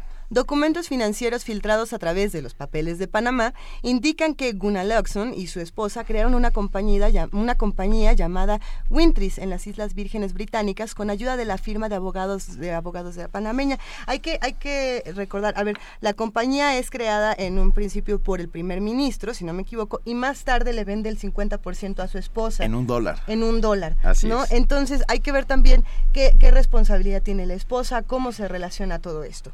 Gun Lawson, uh, a Gun Lawson se le acusa de conflicto de intereses por no revelar su participación en la compañía, que tenía intereses en, en bancos islandeses en quiebra, lo cual debería haber sido supervisado por su propio gobierno. El primer ministro ha negado haber cometido delito alguno y asegura que él y su esposa han pagado todos los impuestos y bueno, ya renunció por una presión de la, de la ciudadanía y también por una presión política. Vamos a ver. Alguien que renuncia, porque eh, hay otros países donde no renuncia nadie, como este, por, como este por ejemplo. Pero, pero, la pregunta también es, ¿una multa será suficiente? ¿Una renuncia suficiente? Vamos a preguntárselo. Yo creo que es un básico principio de, de reconocimiento. Sobre lo que implica en términos políticos y sociales y el mecanismo que lleva a castigar los actos de corrupción, hoy nos ofrece un análisis Eduardo Bor, que es director de Transparencia Mexicana ONG. Eduardo, gracias por estar con nosotros como siempre. Qué gusto estar con ustedes una vez más. Qué, qué lamentable que estos siempre sean los temas que nos unen, ¿no? Pero me da muchísimo gusto acompañarlos. Sí, será mucho más agradable en cuanto empiecen a renunciar los de México. En cuanto empiecen a renunciar en, varios países. En varios países, por supuesto. Este, Putin está en una presión enorme. El primer ministro David Cameron también se encontraron familiares cercanos en, en las cuentas de, este, de estos eh, reveladas por los Panama Papers. Así es. este, yo creo que va a haber va a haber mucha presión en muchos lugares para que renuncien, para que asuman su responsabilidad política y entonces sí, Benito, será mucho más grato platicar de estos temas. Podríamos platicar también de España, de, China con Xi Jinping, de Ucrania con Poroshenko. Eh, son muchos países donde está ocurriendo esto, pero en Islandia eh, la respuesta ha sido muy particular. ¿Cómo podemos leer esta renuncia? Eh, primero, la primera noticia era que, el primer ministro pedía que se disolviera el Parlamento. Más tarde nos enteramos de que no. ¿Cómo, cómo fue todo este, este asunto, Eduardo? Mira, Islandia es un país muy pequeño, son poco más de 330 mil personas eh, a ver, para ponerlo en términos comparativos, la ley 3 de 3 eh, juntó 620 mil firmas, es dos veces el tamaño de Islandia. Y aunque, aunque está en el norte de Europa, por mucho tiempo se le, se le y se le confunde con países como Finlandia, Suecia, Noruega. En realidad Islandia ha estado bajo, mucha presión política interna por los malos manejos financieros de sus gobiernos. Eh, hubo un rescate importante hace apenas algunos años, prácticamente estuvo a punto de quebrar el gobierno islandés y esta renuncia pues se suma a una larga historia de, de abusos de la de la clase política y financiera en Islandia, lo que, que, bueno, pues han venido ocurriendo en los últimos años. ¿Cómo debe de interpretarse? Bueno, sí, como se decía hace un momento, primero como un principio de responsabilidad política. No es fácil hacer una investigación independiente ni encontrar responsables si se mantiene una posición de poder, de autoridad sobre quienes tienen que investigar. En segundo lugar, prueba lo que pues Transparencia Internacional, nosotros como parte de Transparencia Internacional hemos dicho por años que los paraísos fiscales y las cuentas secretas en Suiza le hacen el trabajo, le hacen el juego mucho más fácil a los líderes corruptos, a los líderes eh, del mundo que quieren ocultar riqueza indebida o, dejar fuera el escrutinio público ciertos temas. Y no puedo dejar de, decirlo. Eh, tampoco hay en Islandia declaración patrimonial pública, declaración de intereses pública, declaración de impuestos públicos. Eh, entonces, claramente, incluso en un país que está en el norte de Europa, que cuando este país no tiene las condiciones institucionales, los mecanismos de vigilancia y control para asegurarse de que el, gobierno funcione bien y sea íntegro, incluso en Islandia puede darse lo, que se ha dado, lo que se conoce eh, a partir de las últimas horas con la revelación de los de los papers de Panamá. Yo creo eh, que a mí lo que me, lo que me llama la atención aquí es sí eh, no hay los controles que tendría que haber, no hay las no hay declaraciones públicas, no hay declaraciones de conflicto de interés, pero sí hay una un conjunto de ciudadanos que dice así no. Ah, por supuesto. ¿Cómo, cómo opera esto? Bueno, lo que en una comunidad tan tan pequeña como la islandesa, eh, la exigencia social es muy directa. yo creo que, que es el equivalente pues de veras, en términos de población, estamos hablando de, de, una, de un estado muy pequeño de México y es el equivalente que la, la, población entera de un, país salga y pida la renuncia de, su presidente. Eh, Pero... Sin duda es un tema clave, ¿no? Que, que, que, la sociedad exija. Pero creo que además, eh, digo, en este caso en particular, el caso islandés, se agrava porque porque llevan ya muchas traiciones eh, los miembros de su clase política, la sociedad islandesa. De verdad, desde 2008 han estado sufriendo una y otra vez eh, malos manejos y, y, yo creo que hay una clase política en el caso islandés que ya se corrompió. Entonces, la, exigencia social que bien describes, pues es ya muy alta, hay poca paciencia, están muy cansados de, de los abusos del manejo económico del país y bueno y, si el país le va mal pero al presidente al primer ministro le va bien no y le y, tiene negocios muy prósperos fuera de Islandia pues me parece que no hay otra cosa sino exigir exigir su renuncia pero incluso a ver Eduardo lo que existe es en términos civilizatorios uh, una cierta eh, lógica o cómo la, cómo le llamamos moral producida por por el empuje de las fuerzas sociales. Ah, estoy pensando en México. Aquí podemos hacer una manifestación de 25 kilómetros y, y, y, todo el mundo no renuncia a nadie, vamos. O sea, ah, ¿qué, ¿qué, nos hace falta? ¿Dónde está la cultura de la renuncia, de la rendición de cuentas? En, en una palabra eh, eh, que, que hemos alejado del del diccionario de nuestra clase política, que es la palabra responsabilidad política. No, eh, no tenemos eh, en nuestro vocabulario este tema. renuncian cuando se los pide su jefe, ¿no? Piensa en el caso Korenfeld, ¿no? Benito.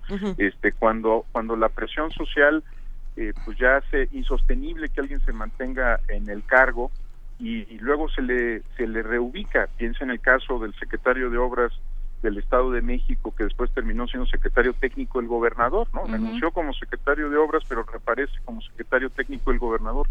Entonces, la, como, como la responsabilidad política no es con la sociedad, sino con quien te nombró, con tu superior jerárquico, con la cabeza del gobierno, con el grupo político al que perteneces, pues no no ocurre lo que estamos viendo en Islandia. Eh, uno renuncia cuando se sabe responsable frente a la comunidad, frente a la sociedad, frente a la opinión pública.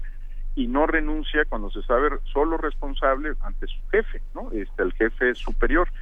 Creo que ese es el nudo. Nuestra responsabilidad política no no está asociada con, con la sociedad, está está asociada con con quien te nombró, con quien te puso ahí, como en el caso del Congreso, muchas veces discutido para los plurinominales. Bueno, pues si no hay rendición de cuentas a la sociedad, el plurinominal, el diputado plurinominal solo se debe a quien lo puso en esa posición y es quien lo anotó en una lista. Yo creo que el tema es la responsabilidad política que, que bueno, no es un no es una expresión que se cultive en entre nuestra clase política, pero tampoco entre entre nuestra sociedad. Hemos sido muy permisivos como sociedad con la clase política.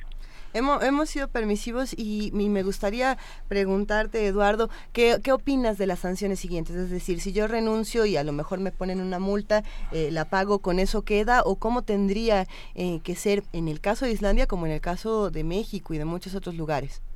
Bueno, tiene que investigarse y, y determinarse qué tipo de ilícito es el que participó.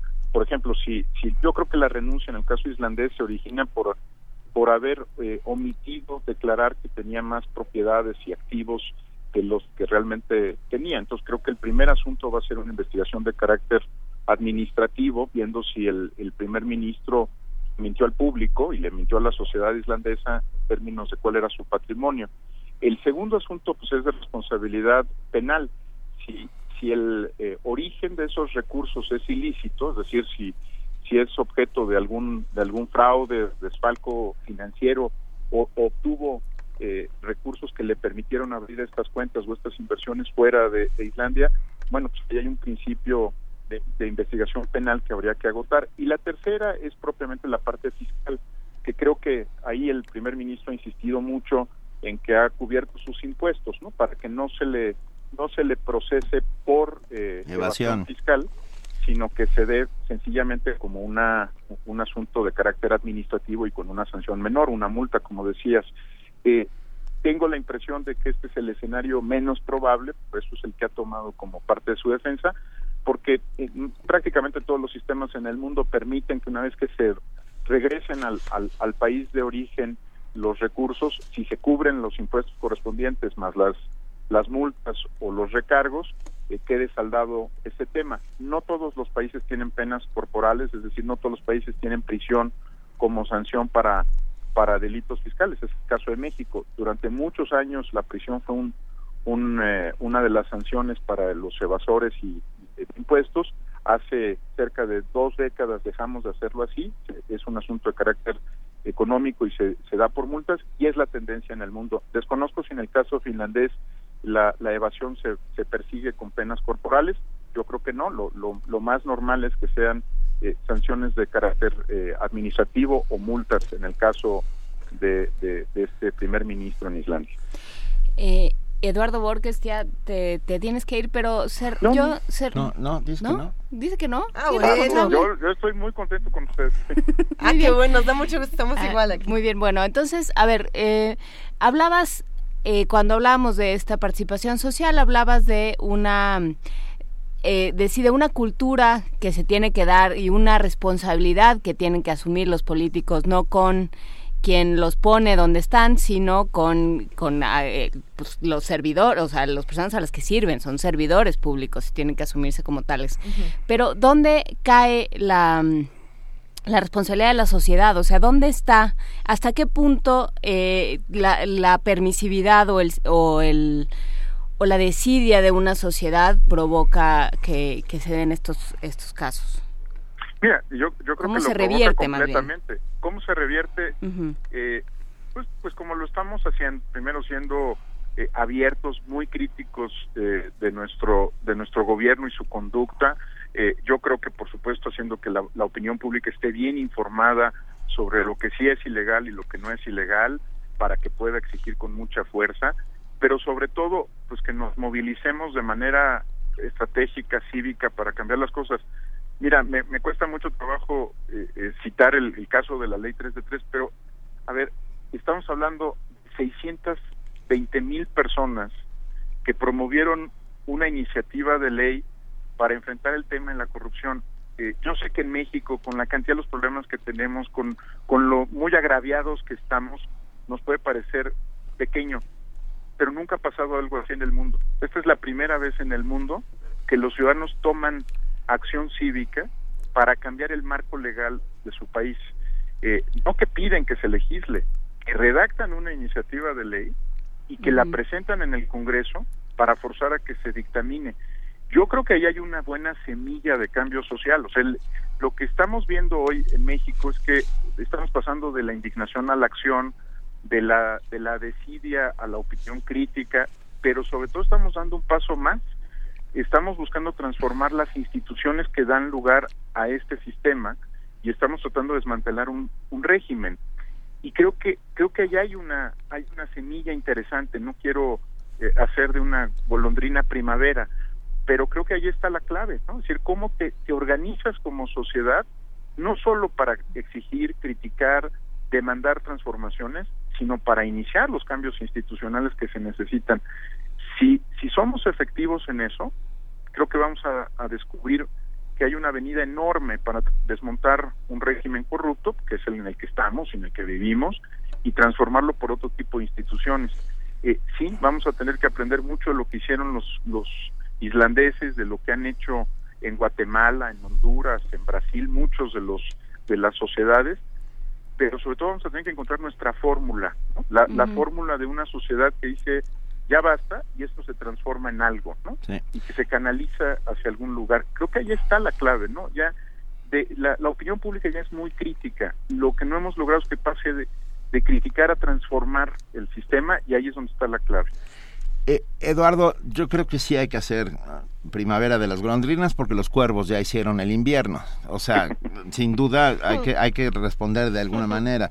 Ah, me quedé pensando en que en el caso de los funcionarios públicos, eh, la evasión de impuestos es, es un mal menor.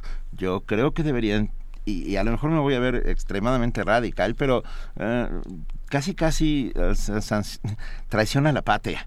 Uh, alguien en quien depositas tu confianza para dirigir los destinos de un país y que traiciona a ese propio país, uh, pues se llama eso, traiciona a la patria. O que acepte hacer un trabajo sin saber hacerlo. eso también es traición a la patria, es un acto de cinismo impresionante. Pero mira, hay un, hay otro Paralelamente. Hay, hay un tuit que nos manda Vanguardia Vieja que nos gustaría comentar contigo, Eduardo, para ver qué, qué es lo que, lo que opinas. Dice, la permisividad de la sociedad mexicana no es solo con la clase política, sino con el empresariado. Ah, por supuesto. Mira, este, durante muchos años se usó esta frase de que la corrupción requiere dos, como el tango, ¿no? un, un corruptor y un corrupto. Una empresa que corrompe para obtener eh, contratos, negocios y un funcionario que acepta esos esos sobornos para entregarle esos contratos. Totalmente de acuerdo. Ahora, en la en la definición más más reciente, lo que decimos es que más que dos se necesita una red. O sea, la, la, corrupción opera en red. Hay alguien que es el, el, el abogado, el contador, el financiero, la secretaria, el empresario, el funcionario, y operan en red, ¿no? Entonces, un buen sistema anticorrupción, por supuesto, tiene que, que ser muy exigente con los dos lados, con el empresariado y con la con el gobierno, pero sobre todo tiene que desmantelar redes, ¿no?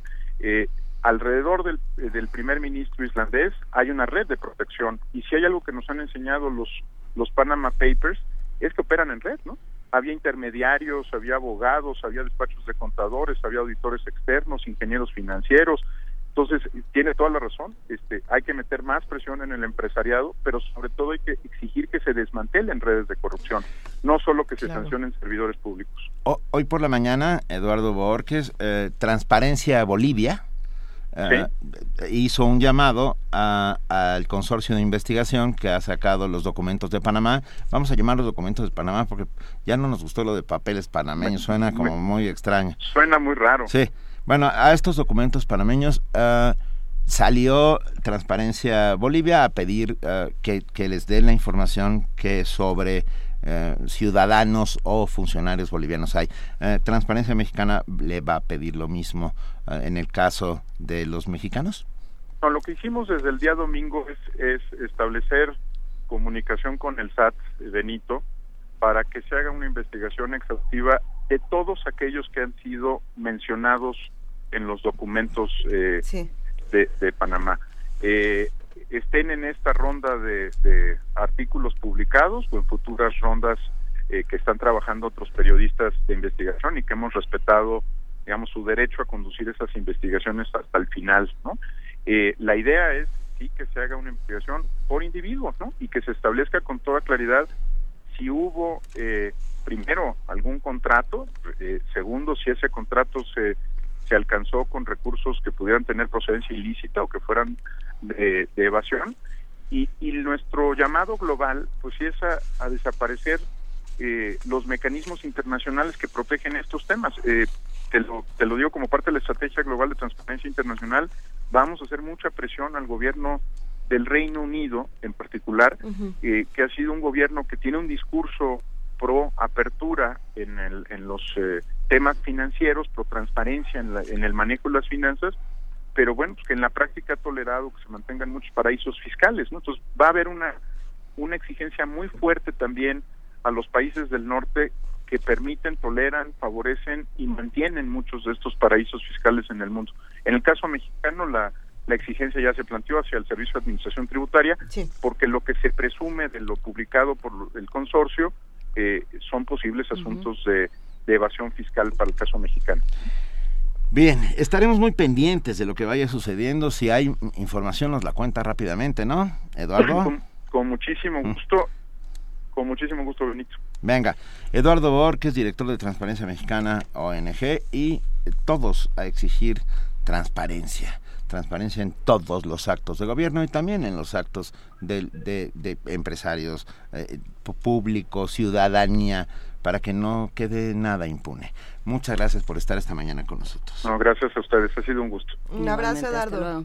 Bye. Primer movimiento. La vida en otro sentido. Boletos, boletos. Tenemos, tenemos, un, boletos. Tenemos un regalazo. Bueno, tenemos cinco, cinco regalazos. Tenemos 13 boletos, 13, este número cabalístico y mágico. 13 boletos ya nos para... metieron muchos problemas con los pares y los sí, Sí, así es. Tenemos 13 boletos para hoy a las 10 de la noche el partido Pumas contra Olimpia dentro de la Copa Libertadores 2016 a, las 10 de la noche en el estadio de CEU. Tenemos 13. Vamos a dar. ¿Combo cuates? Combo cuates. ¿Va a suceder sí, va a suceder, Sí, va a suceder. Esto quiere decir, por, por vía Twitter y Facebook, vamos a dar dos y dos. O sea, dos dobles para cada, para cada uno. Dos dobles por Twitter, dos dobles por Facebook. Pero esperen, no empiecen a marcar ni empiecen a hacer nada porque vamos a hacer una pregunta. Dos dobles por Twitter, dos dobles por Facebook y vamos a dar el super combo cuates, que es cinco boletos por teléfono. Pero tienen que ser cinco, o sea, que, nos garanticen que van a ir los cinco cuates o familia o... Queremos una foto, queremos, una foto de los cinco de los cinco amigos que irán al partido. A todos, a los dos de Twitter, a los dos de Facebook y a los cinco de teléfono, teléfono que es el 55 36 43 39, les hacemos les solo les vamos a hacer una pregunta. y la pregunta es que nos digan el nombre de tres porteros de Pumas. No tienen que ser actuales, pueden ser de cualquier momento y el piculín no, no se incluye. Tres, aparte del picolín Palacios, tres, tres porteros de Pumas, pues ya está. A los dos primeros en Twitter y a los dos primeros en Facebook se llevan un, doble y al primero que nos llame al 55 36 43 39 y nos diga tres porteros de Pumas, pueden ser hasta históricos, se lleva pueden ser históricos, pueden ser histéricos, como te vaya queriendo. Pedirles de la manera más amable que tengan la posibilidad, que tengan la facilidad de llegar aquí a Adolfo Prieto 133, Colonia del Valle, el día de hoy, antes de las 5 de la tarde, para que puedan recoger sus boletos. Si la verdad no pueden, no les va a dar tiempo de llegar, a lo mejor eh, tienen alguna complicación, eh, mejor denle el boleto a alguien que sí pueda, que sí pueda asistir en ese horario para que todos nos podamos ir al partido. Por cierto, hay que recogerlos hoy aquí en Radio UNAM antes de las 5 de la tarde. Así es, antes de las 5 de la tarde. ¿Con quién? Eh, lo pueden recoger en Extensión Cultural. Esto es Adolfo Prieto 133, Colonia del Valle, a dos cuadras del Metrobús Amores. Y con eso nos vamos a nuestra nota nacional. Primer movimiento. Donde todos rugen, el puma ronronea.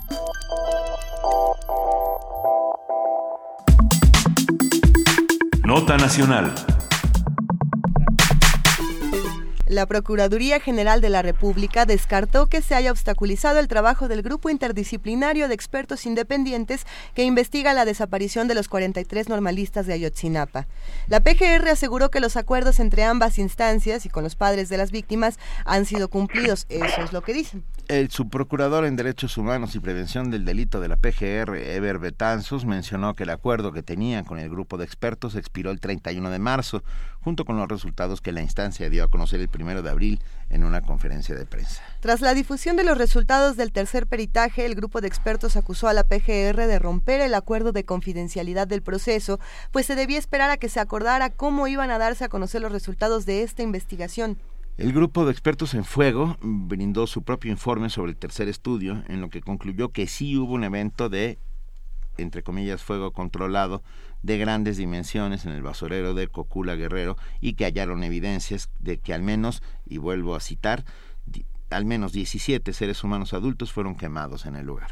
Un análisis de estas declaraciones, los conflictos y las discusiones que se han generado en torno a las investigaciones lo brinda esta mañana Perseo Quiroz, director ejecutivo de Amnistía Internacional México. Perseo, muy buenos días, ¿cómo estás? Hola, muy buenos días, gracias por la invitación, un gusto estar con ustedes nuevamente.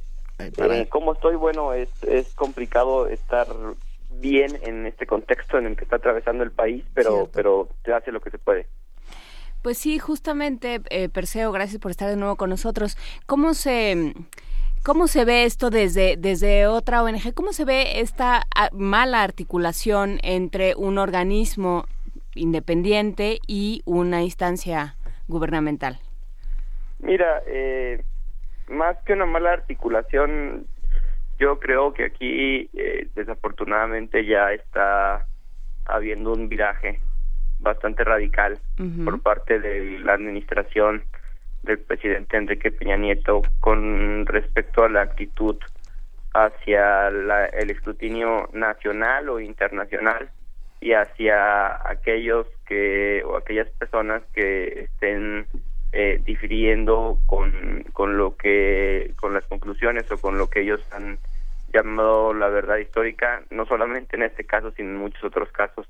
Mm, parece que lo que aquí estamos viendo es, es justamente eso, una, una parte en, en donde pues se ha entrado en, en, un eh, en un juego un poco mediático por parte del, del Estado, no para intentar eh, pues eh, desacreditar todo esto que, que, que el grupo de expertos independiente eh, ha venido haciendo y nos preocupa, nos preocupa porque esta actitud que se refleja hoy con el grupo de expertos independientes la hemos visto también hacia otros actores internacionales como como lo es o como lo fue en su momento la actitud frente al relator Juan Méndez frente al grupo de eh, frente al grupo sobre desapariciones forzadas y recientemente con no permitir la visita del relator de Naciones Unidas eh, sobre personas defensoras de derechos humanos.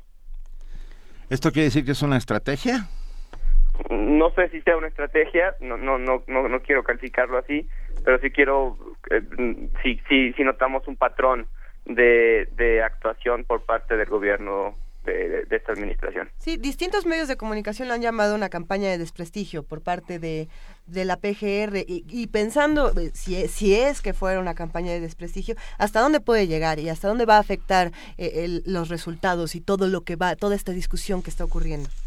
Mira, sin, sin duda creo que eh, lo que podemos ver es que no hay, eh, el, el, el, gobierno está intentando eh, a todas, a toda costa, eh, pues probar que esa primera investigación que se hizo eh, tiene bases, ¿no? Aunque lo que es interesante aquí ver es eh, la respuesta que da el, eh, el grupo de antropólogos forenses argentinos en donde efectivamente dice, sí, eh, en, en el basurero de Cocula nosotros ya habíamos concluido que no ha habido uno, sino varios eventos de fuego grandes, eh, que sí, que nosotros también sabemos que existen, y el grupo dice al menos 19 personas que fueron casi que fueron calcinadas o que fueron quemadas. Lo que no se puede hacer es, no se puede concluir justamente que ese evento de fuego haya sido el día en que se afirma eh, por parte de en, las investigaciones, ni hay evidencia para sostener que justamente las 17, 19 personas que fueron ahí quemadas eh, fueron o son los estudiantes de la normal rural. Así que eh, la investigación sigue teniendo huecos, lo que desafortunadamente este peritaje eh, o lo que se ha revelado de este peritaje, porque no no es que se reveló el peritaje entero, sino simplemente se tomaron eh, algunas declaraciones que dio uno solo de, de, de, los peritos, eh, pues no no confirman ni, ni, ni, ni contravienen, digamos, lo que se ha dicho hasta este momento. O sea que eh, esto sí, como te digo, es, un tema de cómo lo queramos interpretar. Ahora, el gran riesgo con todo esto es, eh, pues, justamente lo que se venía advirtiendo desde el principio y que es que el caso justamente de los estudiantes desaparecidos de Ayotzinapa quede en impunidad como muchos otros casos más y que lo que era una oportunidad eh, para virar eh, la, la, el, la manera en que el Estado mexicano venía haciendo las investigaciones respecto a personas desaparecidas se ha convertido simplemente en una en un caso más eh, administrado justamente por pues, por la por la PGR. ¿Qué, ¿Qué podemos esperar en los próximos días? ¿Qué va a suceder desde el punto de vista de Amnistía Internacional México, Perseo Quiroz? Mira, eh, es, es, difícil pronosticarlo, pero lo que yo creo es que va que van a seguir viniendo eh, eh, por ahí eh, ataques y descalificaciones tanto al trabajo del grupo de expertos independientes. Recordemos que el grupo de expertos independientes eh, saca su informe final eh, este mes, a finales de abril, en, y, ahí es, habrá que esperar ese informe. Yo creo que se, se irá construyendo, se, veremos muchas más de estas de estas notas, como alguna nota que vimos el día de ayer también, en donde también intentan eh, pues nuevamente criminalizar tanto a los eh, a los familiares como a sus defensores, no intentando eh, probar a través de, de un de un supuesto video eh, el los eh, el supuesto vínculo que tienen estos grupos con eh, la delincuencia organizada lo cual se intentó hacer al principio del caso eh, y, y, que vemos que pues sigue poniéndose el dedo sobre la llaga para intentar minar la credibilidad justamente de, estas personas. Precisamente eh, eh, sobre eso queríamos hablar contigo, Perseo Quiro, sobre el papel que están jugando los medios de comunicación en este caso y en muchos otros en nuestro país. Eh, ¿qué, ¿Qué opinas? ¿Qué es lo que puede ocurrir si los medios siguen tomando esta postura? Mira, yo yo creo que bueno, primero hay que distinguir entre entre los medios de comunicación y hay que distinguir incluso también entre los propios eh, eh, reporteros y quienes trabajan en, en los medios de comunicación. Claro. Nosotros sabemos que existen muchos comunicadores comprometidos con este tema, pero también sabemos eh, que, que, históricamente en momentos donde ha habido eh, crisis en materia de derechos humanos, eh, momentos de, de autoritarismo, eh, no solamente en México, sino en América Latina, los me algunos medios de comunicación han jugado un rol eh, importante en legitimar este tipo de cuestiones. Aquí me parece que lo que está en juego no solamente es este caso, sino al final del día la democracia mexicana. Y el otro día platicaba yo con una reportera y me parecía muy sabio lo que decía. Es, eh, creo que los medios de comunicación nos hemos dado cuenta que eh, si seguimos teniendo esta postura, lo que lo, lo que va a pasar en, en, últimas consecuencias es justamente que vamos a perder esa libertad de expresión eh, que tanto se luchó en las generaciones durante los 70, durante los 80, durante los 90 para poderla tener ahora. Y yo creo que, pues bueno, estamos viendo justamente una eh, una embatida otra vez por tomar el control de, de muchas cosas, entre ellos, pues lo que se diga y lo que se no se diga en los medios de comunicación. Sí, ese ha sido un, un, afán desde el principio de la administración, desde, desde la administración del Estado de México, pero bueno, esa es otra historia. Pero a ver, eh, más allá de, no más allá, pero bueno, pensando en que sí, se arma la discusión desde todos lados, Perseo, cómo queda la, la, percepción del gobierno mexicano ante las instancias internacionales, o sea, porque tú lo, lo comentabas, ¿no? Hay, hay, ya, ya no vienen relatores, se pone eh, constantemente en entredicho lo que dicen expertos internacionales o instancias internacionales. ¿Cómo vamos a hacer para seguir trabajando?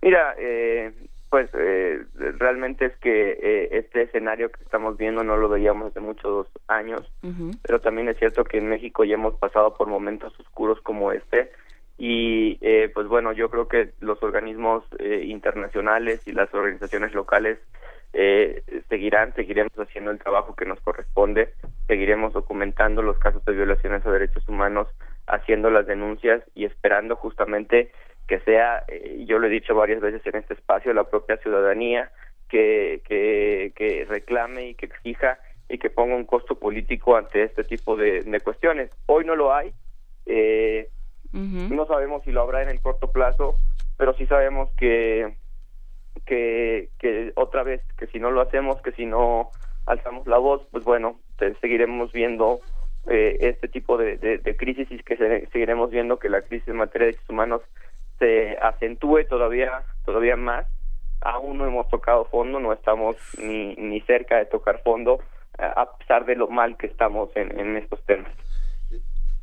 La fecha perentoria parece ser el 31 de este mes. Es así Perseo bueno, el 31 de este mes es cuando el, el grupo interdisciplinario eh, termina su, su mandato, ¿no? Eh, no no vemos una, una posibilidad de, renovación del mandato, eh, no vemos que haya las condiciones para que el grupo pueda seguir también ejerciendo su mandato, lo que sí sería una pena sería que eh, una vez que el grupo eh, se vaya de México, todos las, los avances e investigaciones que ha hecho y las líneas de investigación que ha abierto se pierdan, se guarden en un cajón y entonces pues nuevamente eh, se impulse la llamada verdad histórica y se quiera dar carpetazo una vez más a este asunto.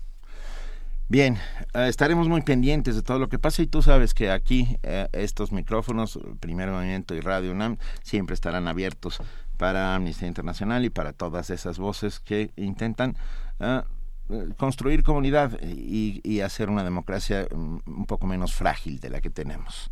Muchas gracias, gracias. Un abrazo a Perseo, Quiroz, director ejecutivo de Amnistía Internacional México. Primer movimiento. Donde todos rugen, el puma ronronea.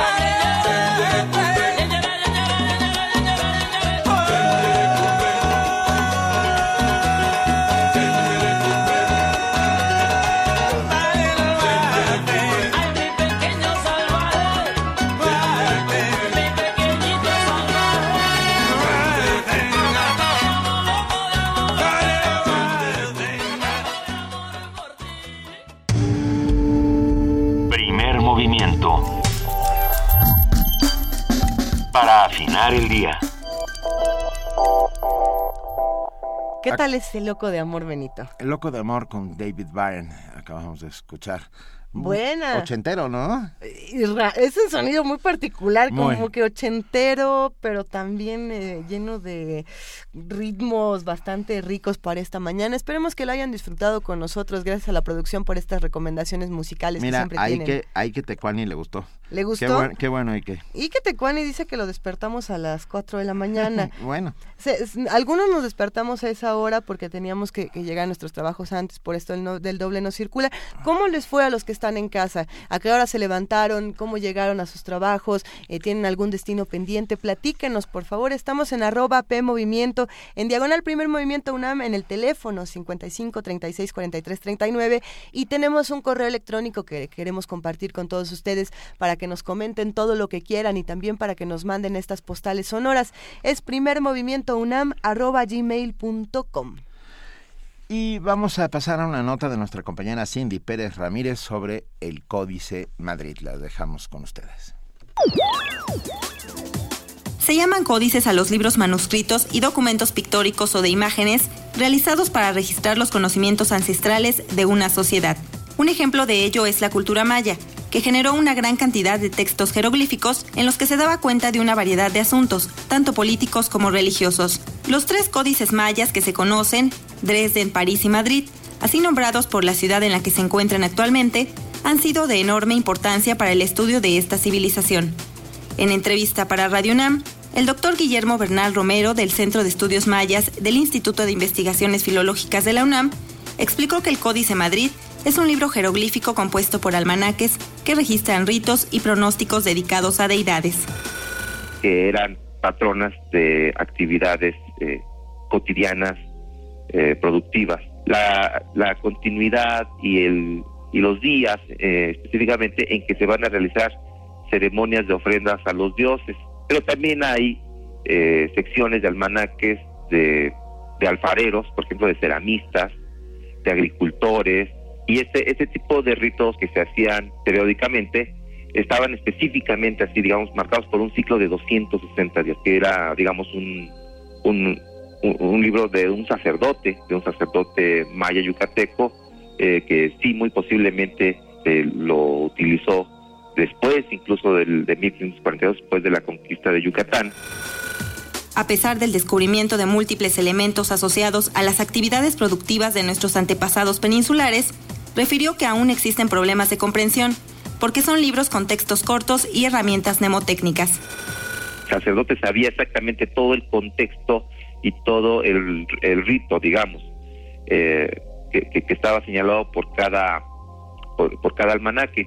Y entonces esto, este digamos, este conocimiento especializado que tenían estos ministros del culto eh, eh, maya tradicional, no, no, no nos resulta claro ahora porque estos libros sagrados eh, solamente tienen este, indicaciones un, tanto, digamos, crípticas, aunque hay, algunos elementos son claramente eh, comprensibles, pero digamos que en general tenemos todavía muchas dudas sobre el significado de de muchas expresiones.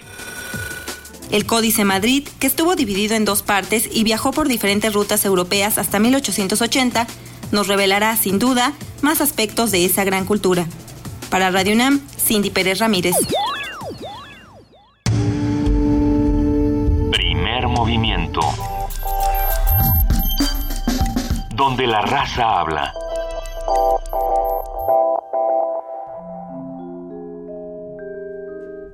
Una melodía se adentra en la tierra, se nutre de solfeo, va regándose con el ritmo hasta brotar de su alma una flor llamada música.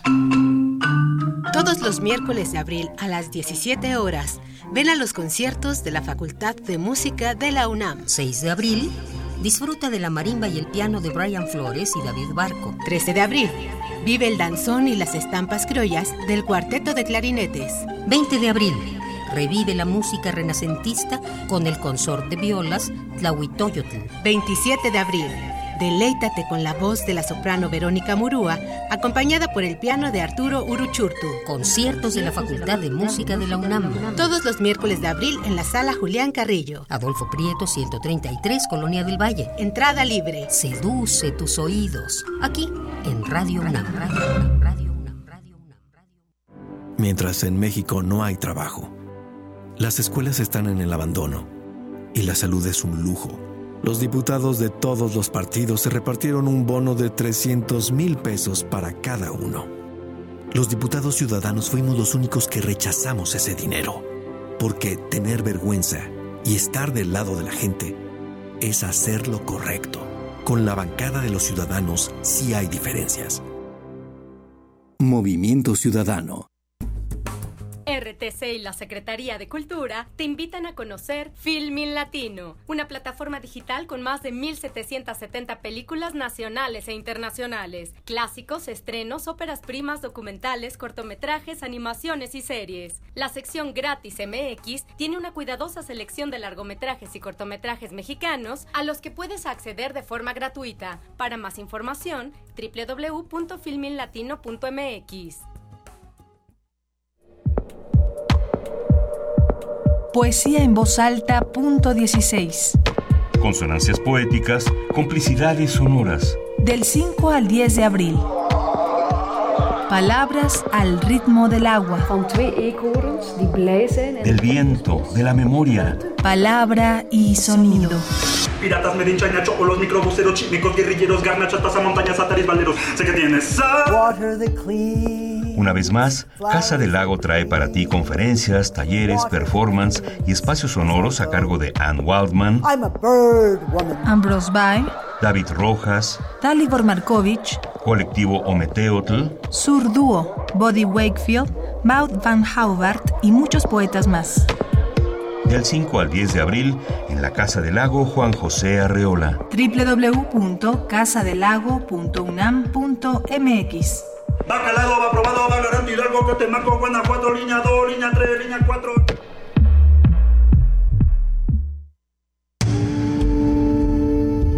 Primer movimiento.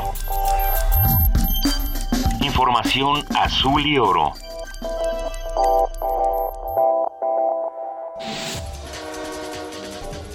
Corte informativo.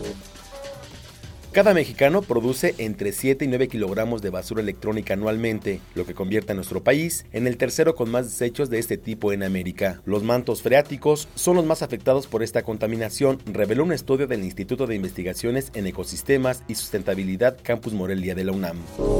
Transportistas inconformes con el doble no circula mantienen bloqueadas las casetas México Querétaro y la México Puebla. Cientos que buscan llegar a la Ciudad de México se encuentran varados.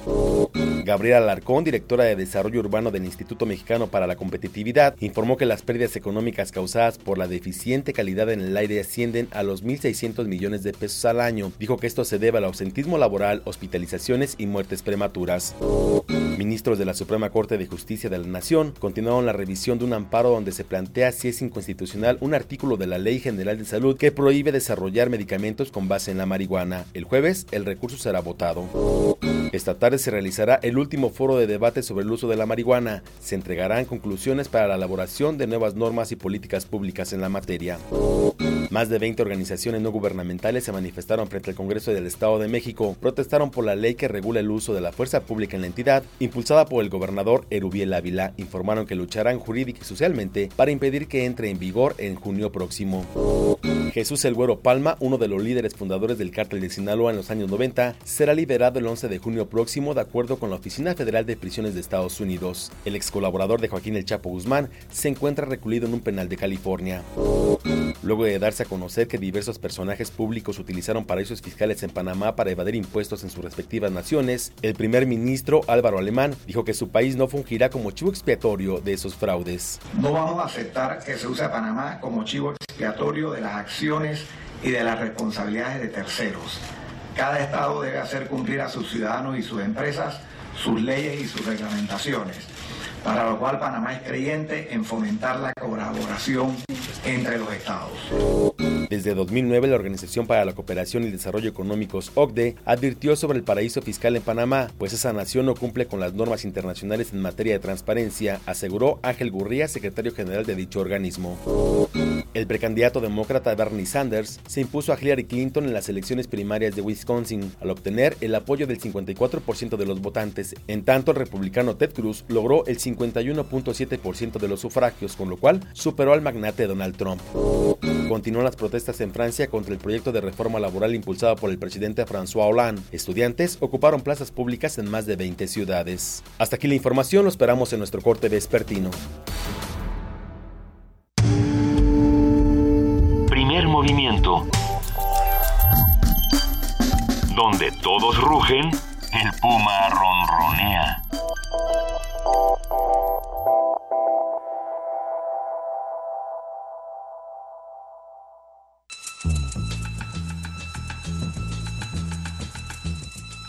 Es hora de poesía necesaria.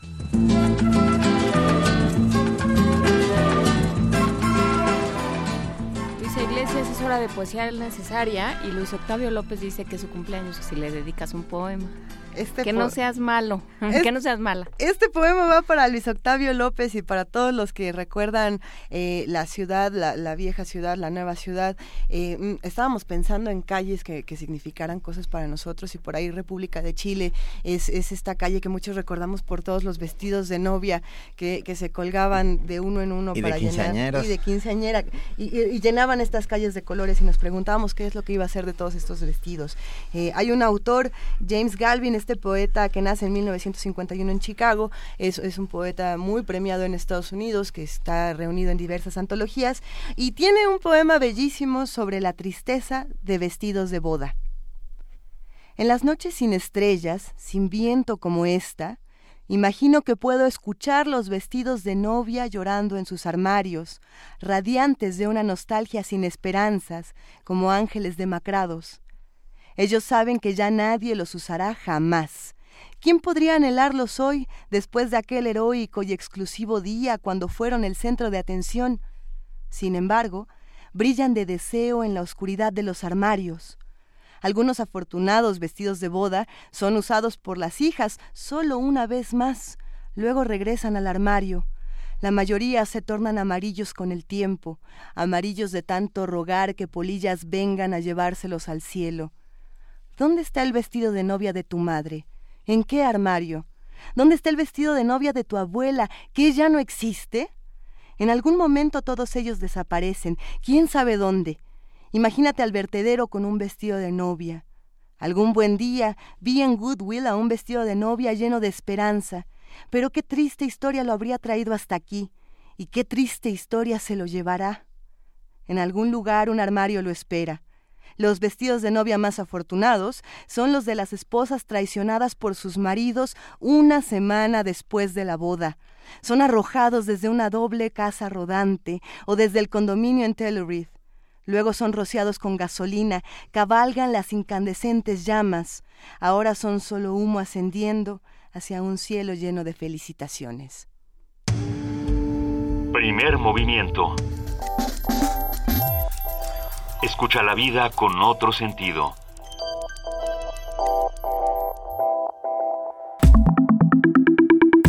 La mesa del día. El terrorismo es una actividad que implica la violencia por parte de una persona o un grupo para intimidar a otros. Más que solo intimidar, el objetivo del terrorismo es coaccionar a las sociedades y gobiernos a que reconozcan otras creencias políticas o ideológicas. Estos ataques pueden adoptar muchas formas y podrían ocurrir en cualquier momento y en cualquier lugar.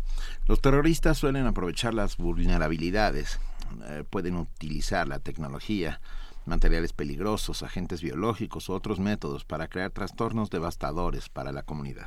El terrorismo se desarrolla a través del miedo. Si se desarrolla planes para responder con serenidad a un ataque terrorista, se pueden mejorar en gran medida las posibilidades de supervivencia. Y todo esto viene a cuento por estos también anuncios que, que salieron de, de ISIS, de Daesh, de que ahora tienen más planes para Occidente, ¿no? Que, que bueno, habrá que ver cómo se va a manejar. Sobre las diferentes formas que toma el miedo y las estrategias de defensa y de recomposición ante el terrorismo, hoy conversaremos con el doctor Martín Íñiguez, profesor investigador de la Facultad de Ciencias Políticas y Sociales de la UNAM, especialista en temas de seguridad nacional, terrorismo, migración, violencia, grupos de autodefensa. Doctor Martín Íñiguez, muchas gracias por estar esta mañana con nosotros aquí en Primer Movimiento. Hola, buenos días, Benito, Luisa, Juan Inés. Muchas gracias. Aquí a su disposición. Buenos días, Martín. Eh, platícanos, por favor, ¿qué es lo que intenta el, terrorismo? ¿Qué es lo que persigue? Pues persigue que los medios de comunicación sean los que repitan su mensaje, ¿Eh? ya que al final de cuentas muere más gente por accidentes automovilísticos que por terrorismo.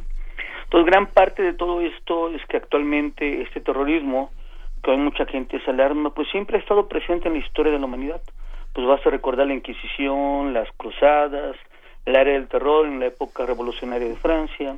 Entonces, en este sentido, lo que estamos viendo es un terrorismo mediático que de una manera u otra lo que pasó en Francia, lo que pasó en Bélgica, es lo que todos los días está pasando en países como Pakistán, Nigeria, Afganistán, Siria.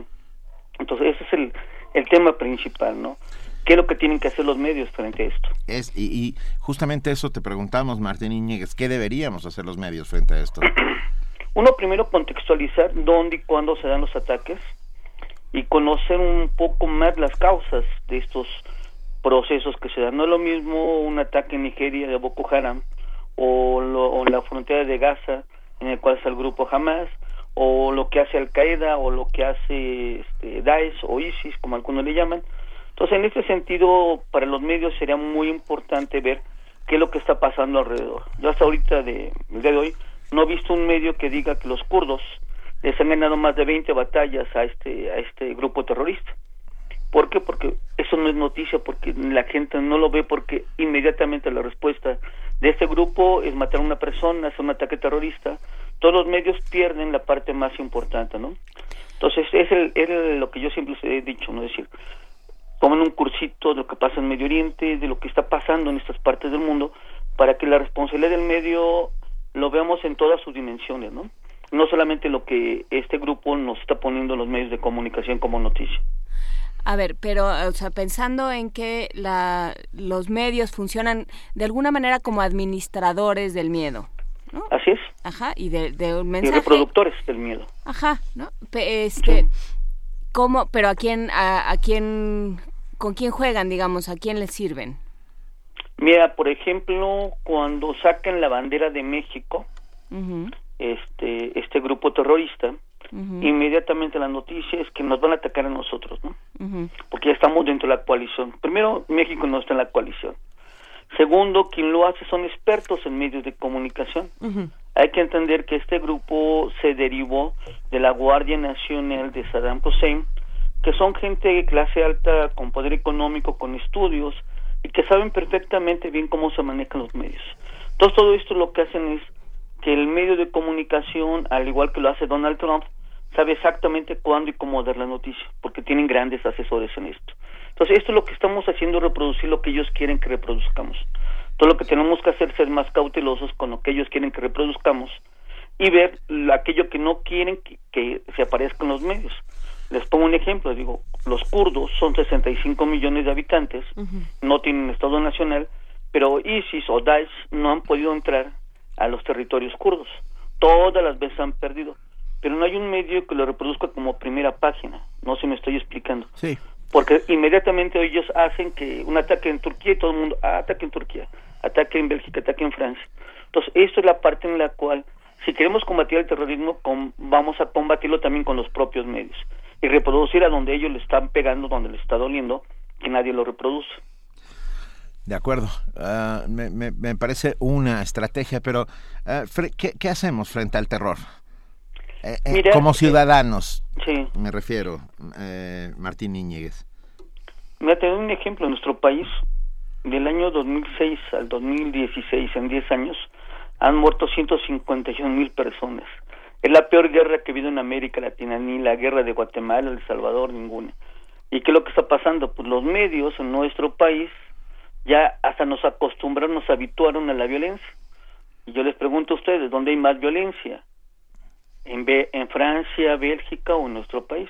Entonces, lo que tenemos que hacer es responsabilizarnos como ciudadanos a través de una participación digna como pasó en Islandia Y gran parte de todo esto es combatir la corrupción, porque si no hay corrupción, como pasa en todos esos países, en Bélgica hubo corrupción, si no se hubiera dado el ataque terrorista, claro que hubo ahí, en Francia fallaron los servicios de inteligencia, el, el tema también importante es la impunidad con la que se está actuando. Entonces yo creo que en este sentido, a nivel de ciudadanía, como lo estamos viendo en una contingencia, tenemos que obligar a nuestras autoridades a ser más responsables. Entonces la única manera que tenemos los ciudadanos es penetrando a nuestras autoridades y señalándoles los actos de corrupción, de impunidad, de nepotismo, todo esto que hoy en día se está discutiendo a nivel global con los llamados Panama Papers. Entonces es algo que tenemos que hacer. Pero el problema es que digo, también los medios lo único que reproducen es la violencia y nos estamos habituando a la violencia como una forma de vida. Y yo creo que lo peor que nos puede pasar en una sociedad es ver la violencia como algo que va a ser presente siempre y que es inevitable que no nos pase. Entonces, la única manera, y te lo pongo como ejemplos que se han dado, es en Colombia, quitaron al 65% de sus políticos y cambiaron sus condiciones.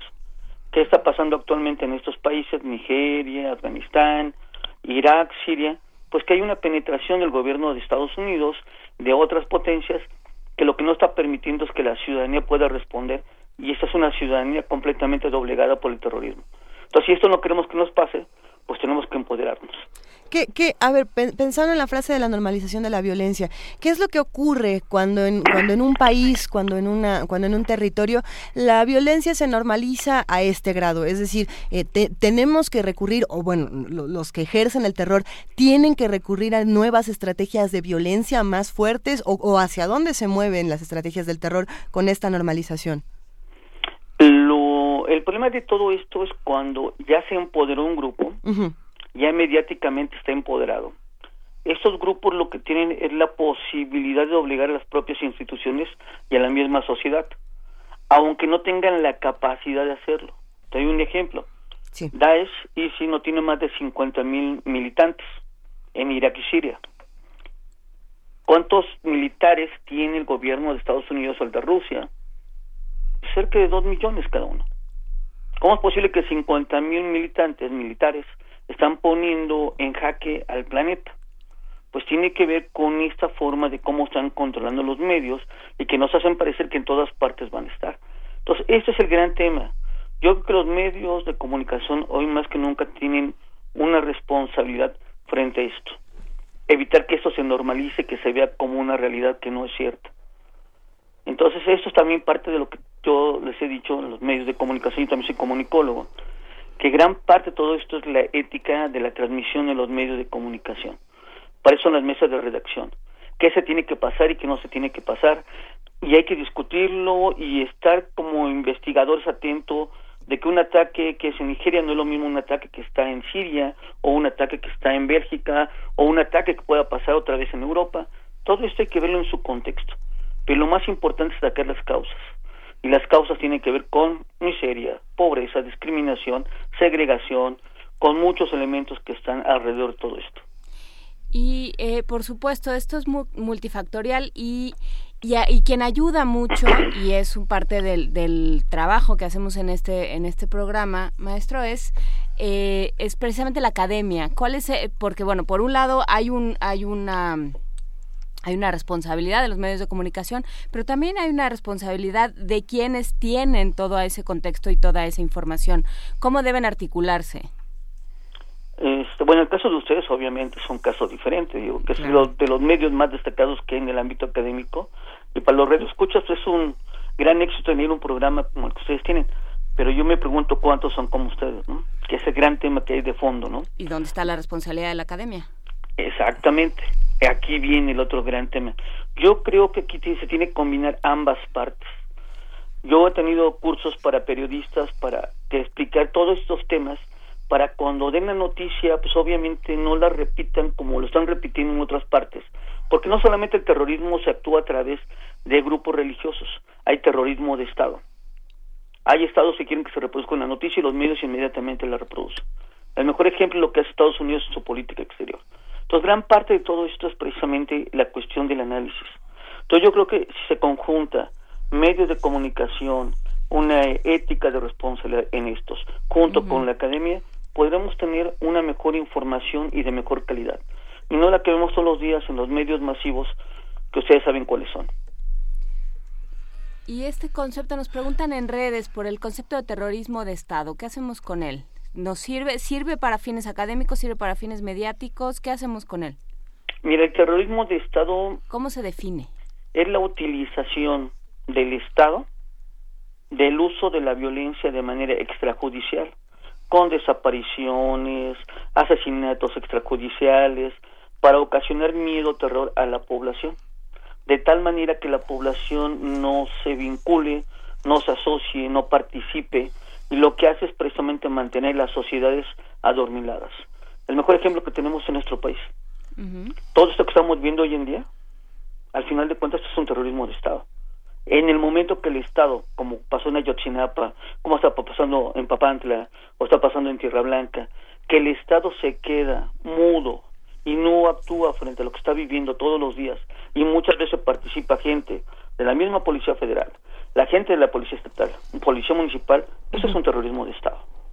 Y que lo que hace ocasiona una falta de participación ciudadana por miedo que algo les pueda llegar a pasar. Entonces, esto es el gran tema que hay de trasfondo.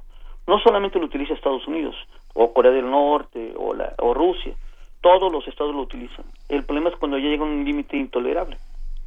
Y la única manera de cambiarlo es otra vez que la gente tome su responsabilidad social, que salga de su estado de confort. ¿Por, qué no se habla de terrorismo de Estado en México? ¿Por qué, ¿Por qué no se menciona en todos los espacios posibles?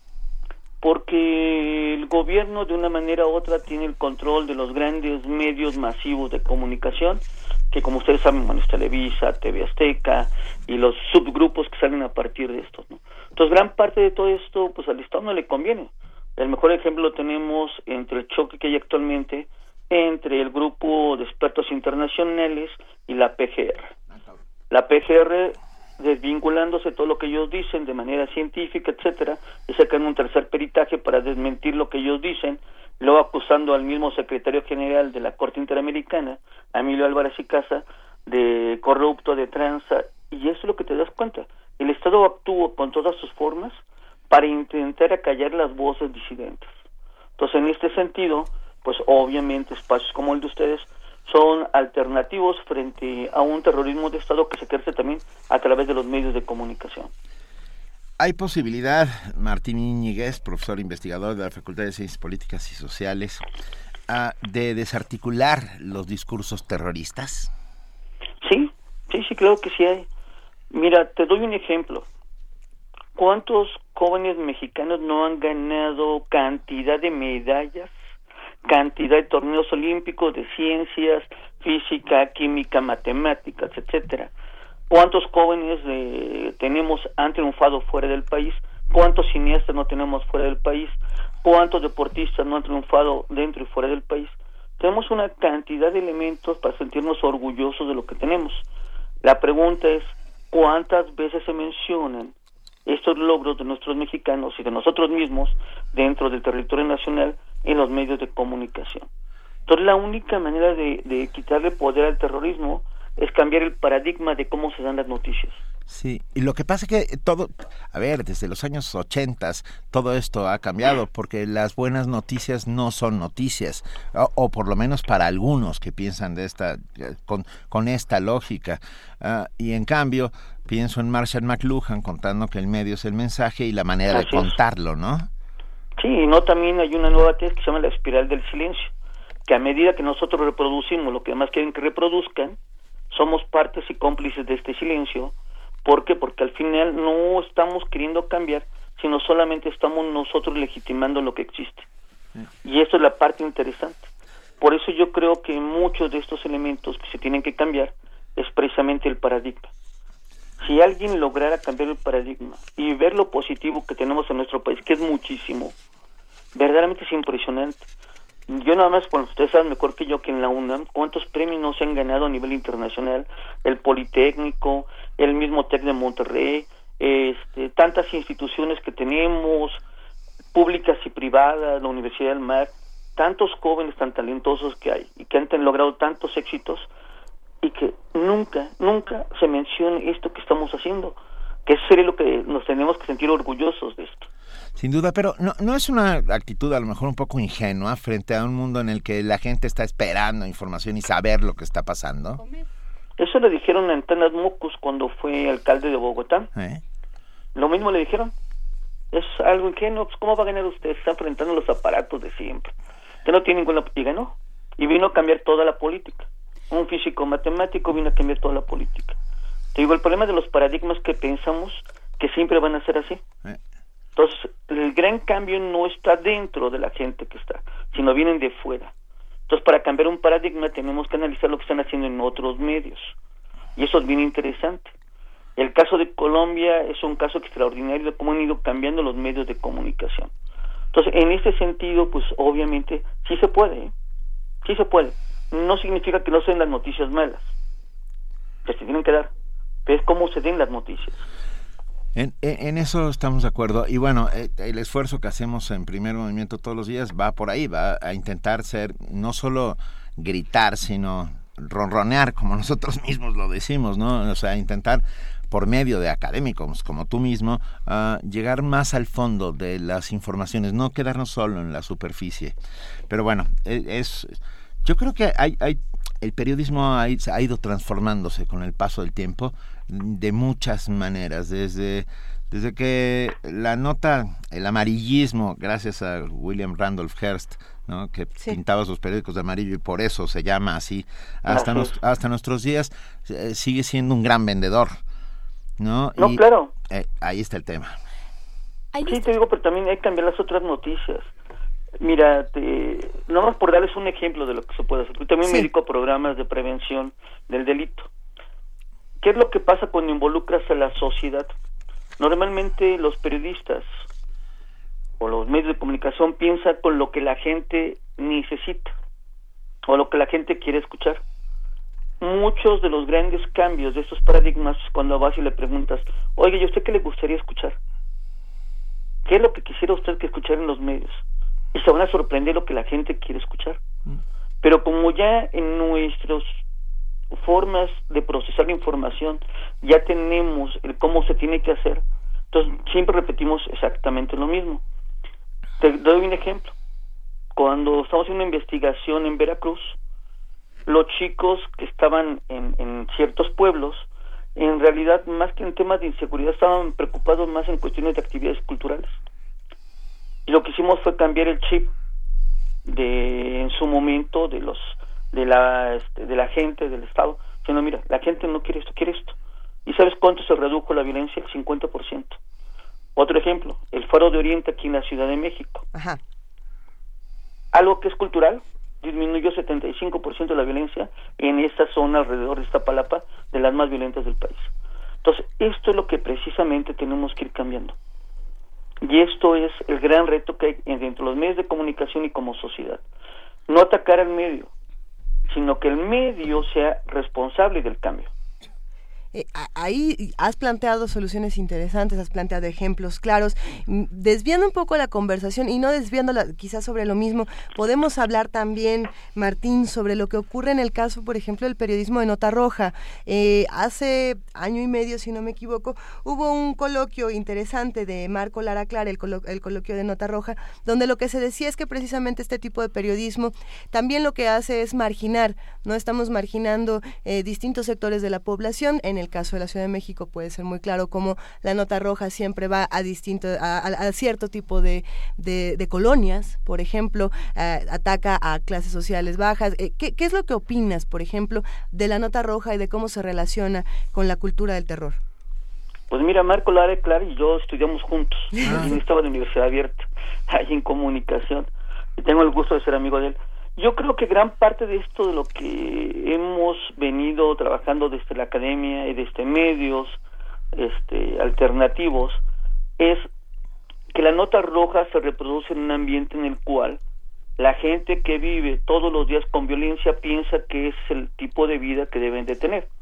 Si tú le pides a un niño que vive una familia disfuncional, que su papá es alcohólico, que su mamá es prostituta, que todos los días le pegan o maltratan, que tenga un cambio de vida diferente, pues va a ser muy difícil porque él ya se acostumbró a verlo eso todos los días. Hasta que no lo saques de ese medio y vea que hay otras formas de relacionarse, porque muchas veces ellos piensan que un golpe es una forma de caricia. Entonces el, chico está acostumbrado a que lo golpeen porque para él es como, como si lo quisieran. Y cuando lo dejan de golpear piensa que ya no lo quieren. Entonces gran parte de también la nota roja corresponde a ciertos sectores marginales que ven esta parte de la violencia como parte de su propia vida. Entonces, si no cambiamos las estructuras en las cuales la sociedad está viviendo de esta manera, pues va a ser muy difícil que este sector cambie su visión de lo que es el mundo. Entonces, por eso lo importante de los programas sociales es que no solamente te cambian tu vida, te cambian tu paradigma, tu forma de ver el mundo. Y eso te hace cambiar y tener mejores aspiraciones. Bien, Martín Íñiguez, profesor investigador de la Facultad de Ciencias Políticas y Sociales de la UNAM, ah, te agradecemos enormemente haber estado esta mañana con nosotros aquí en primer movimiento. Todavía hay mucho, mucho por hablar sobre el tema eh, y una manera de combatir el terror es por supuesto con información y eso es lo que intentamos aquí hacer todos los días. Claro que sí, Benito, los felicito por su programa, yo los escucho continuamente y buen día Luisa, Juana y a ti. Vale, muchas gracias, un abrazo. Mil gracias, Martín Iñiguez, un abrazote. Hasta luego. Primer movimiento. Donde la raza habla. Les dijimos que tenemos correo electrónico. ¿Sí les dijimos? ¿No les, dijimos? sí les dijimos, pero lo podemos repetir. Una vez más, primer movimiento unama.gmail.com es el lugar donde pueden mandarnos comentarios largos, cartas con, con este, emociones profundas y también fotos, fotos chistes, chismes y postales sonoras. Ahí es donde nos pueden mandar sus postales sonoras en formato MP3 para que nosotros podamos transmitirlo aquí en primer movimiento. Y, y nos mandaron una que queremos compartir desde ahora. Se trata de Ranas en Camino del Inca. Esto es de Arturo Juárez. De Arturo Juárez que nos mandó el otro día el, camino, el Mujaidín. Y, que dijimos mal su nombre. Yo dije mal su nombre. Eh, Arturo Juárez, perdón. Gracias por, los Mujaidines y gracias por las ranas en el camino del Inca. Ranas en camino del Inca.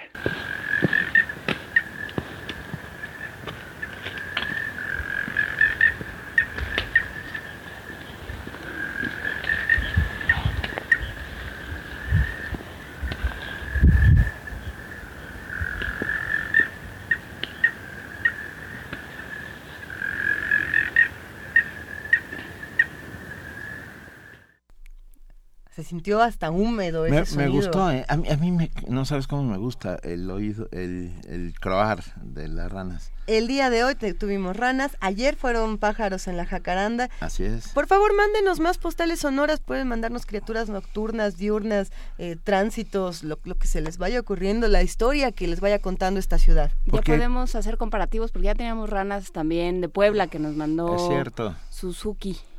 Hay que hacer un remix. Oigan, muchas gracias a todos los que están escribiendo, llamando. Ya, ya tenemos ganadores de los boletos de los Pumas. En un ratito se los vamos a decir.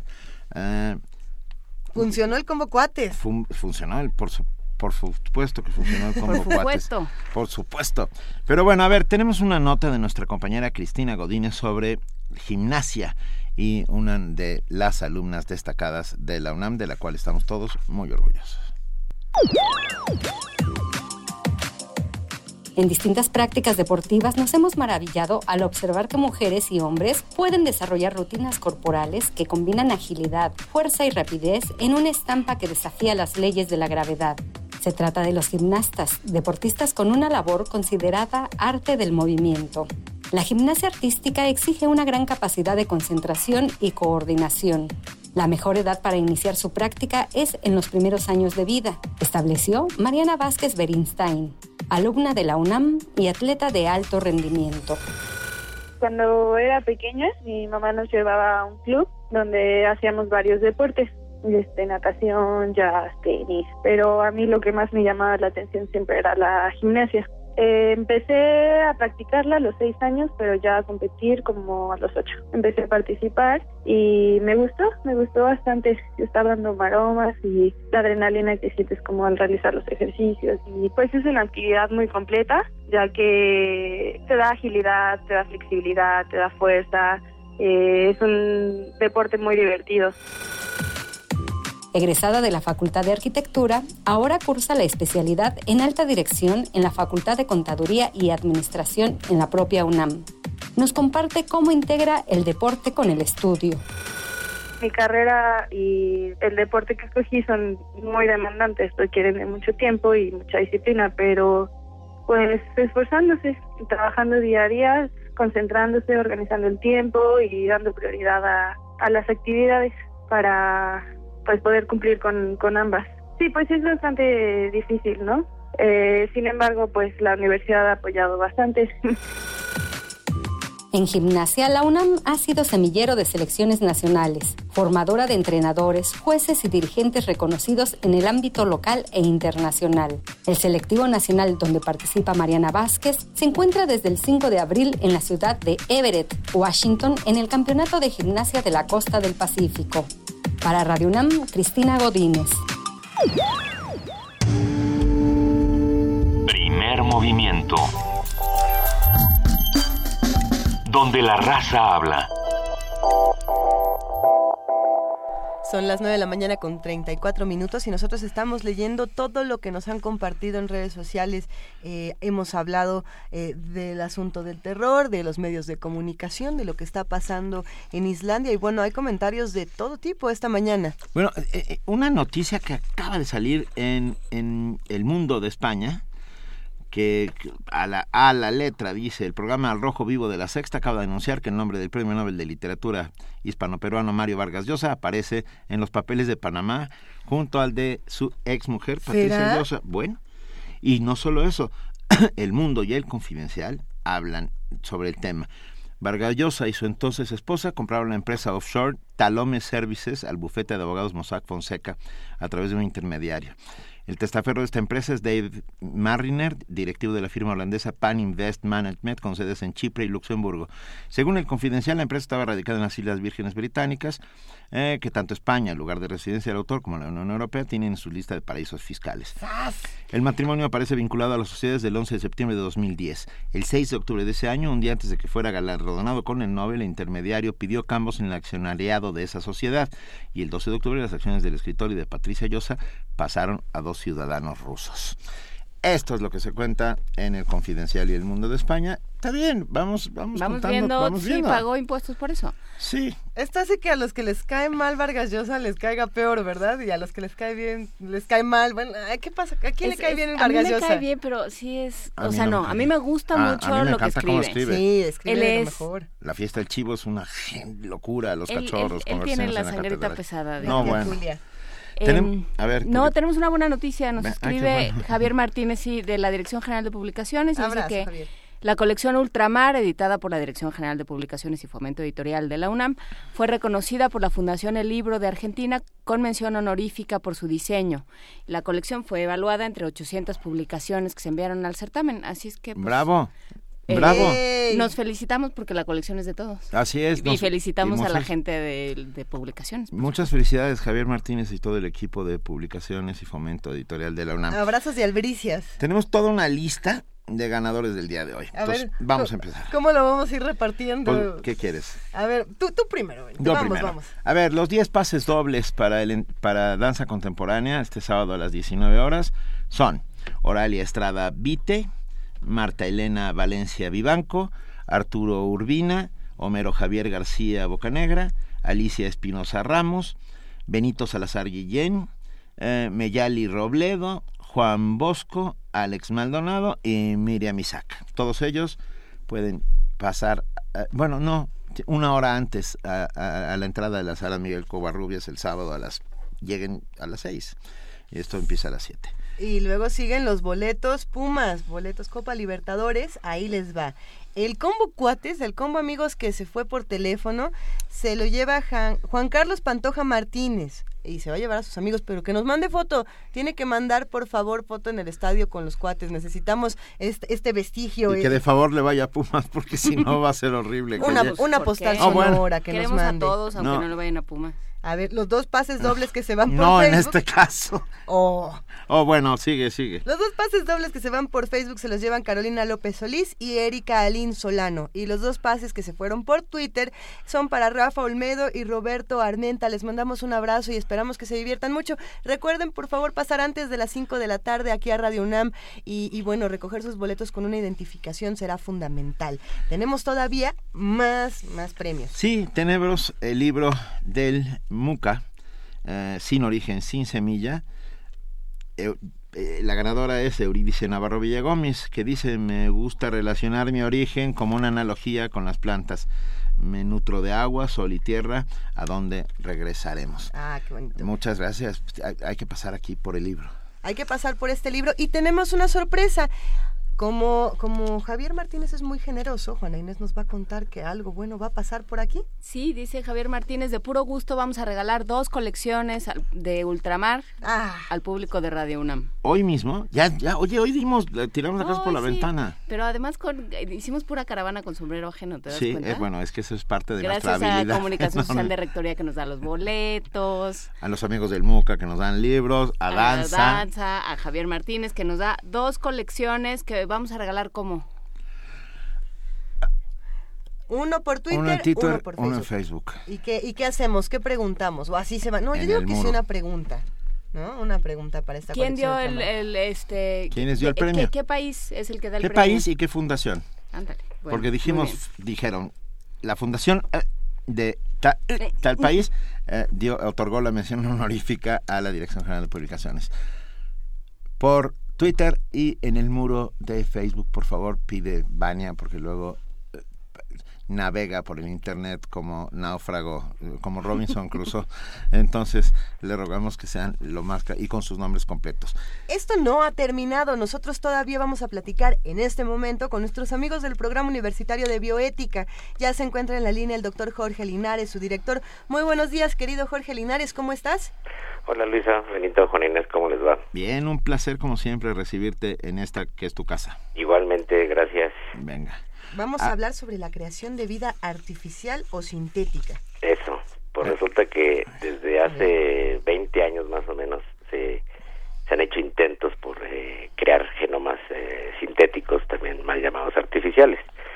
Y es justamente el equipo, el equipo del multimillonario Craig Venter, este biotecnólogo eh, muy famoso que, eh, que también eh, hizo el proyecto privado para secuenciar el genoma humano, pues que ha conseguido recientemente y se ha publicado en Science el, eh, apenas en marzo, eh, ha, ha publicitado que se ha conseguido elaborar una bacteria sintética con solo 473 genes, que ellos piensan que es el mínimo para que un organismo vivo pueda subsistir y reproducirse.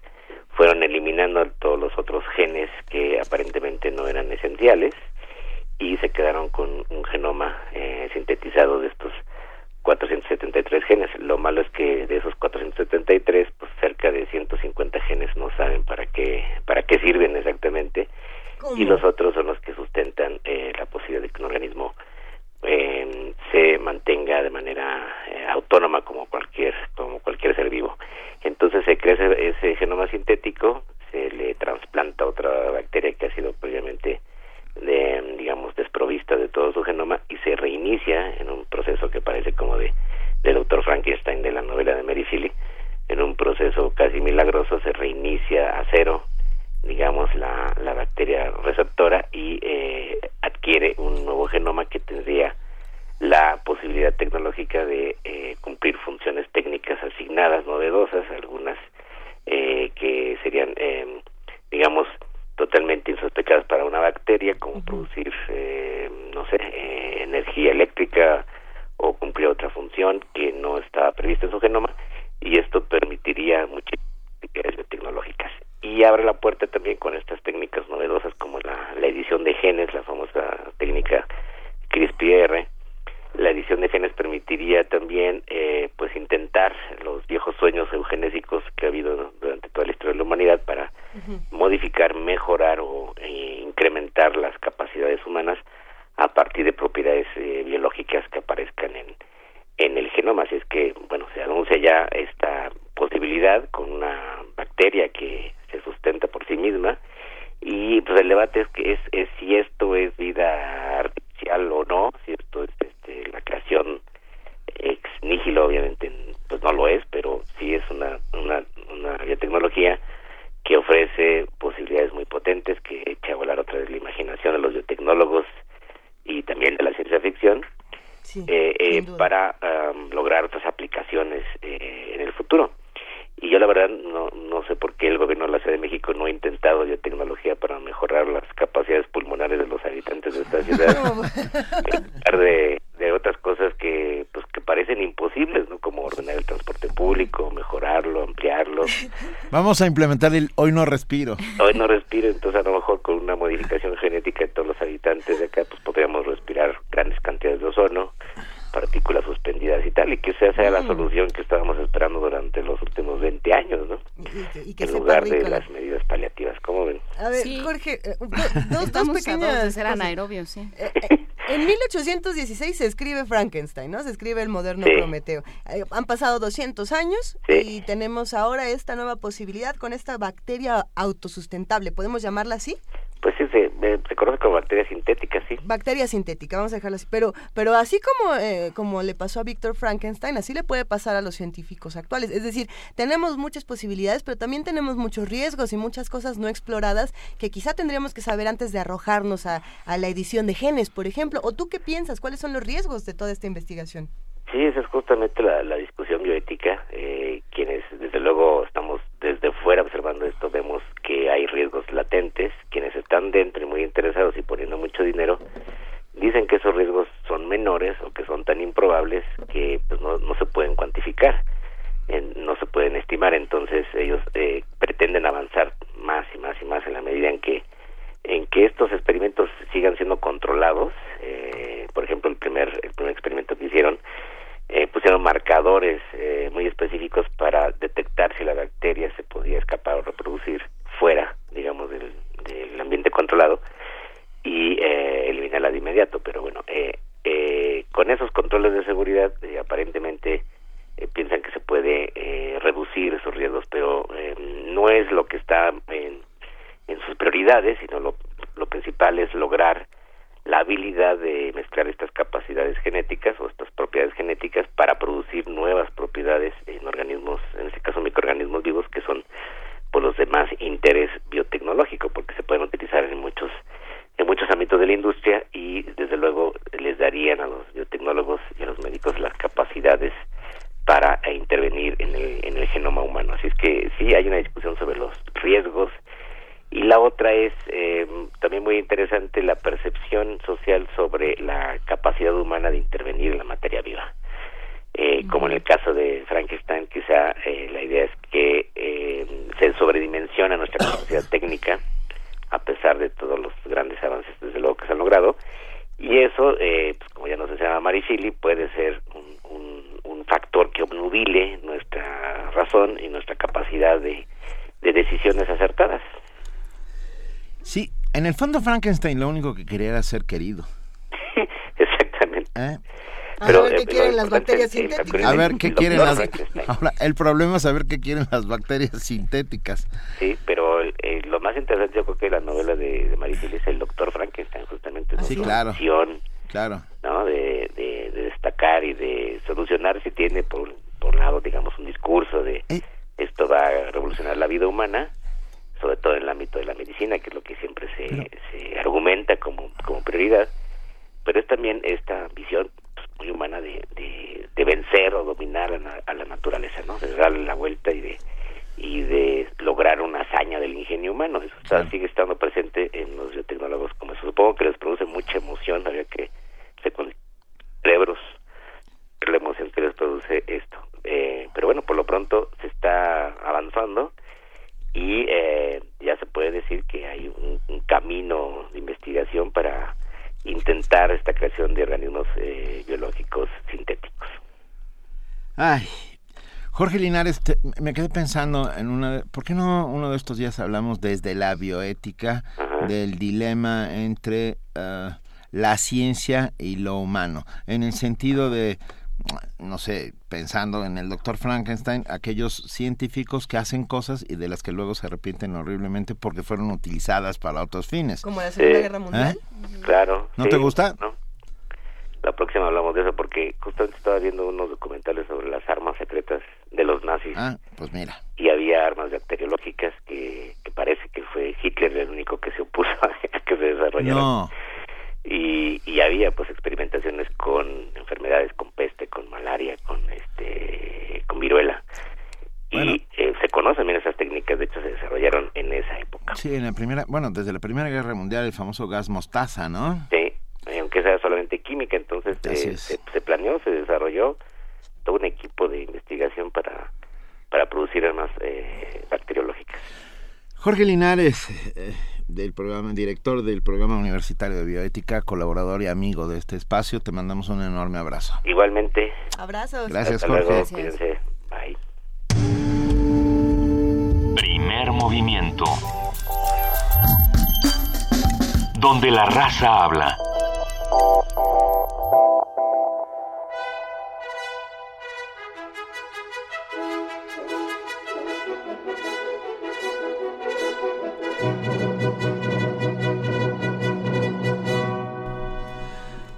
¿Y eso?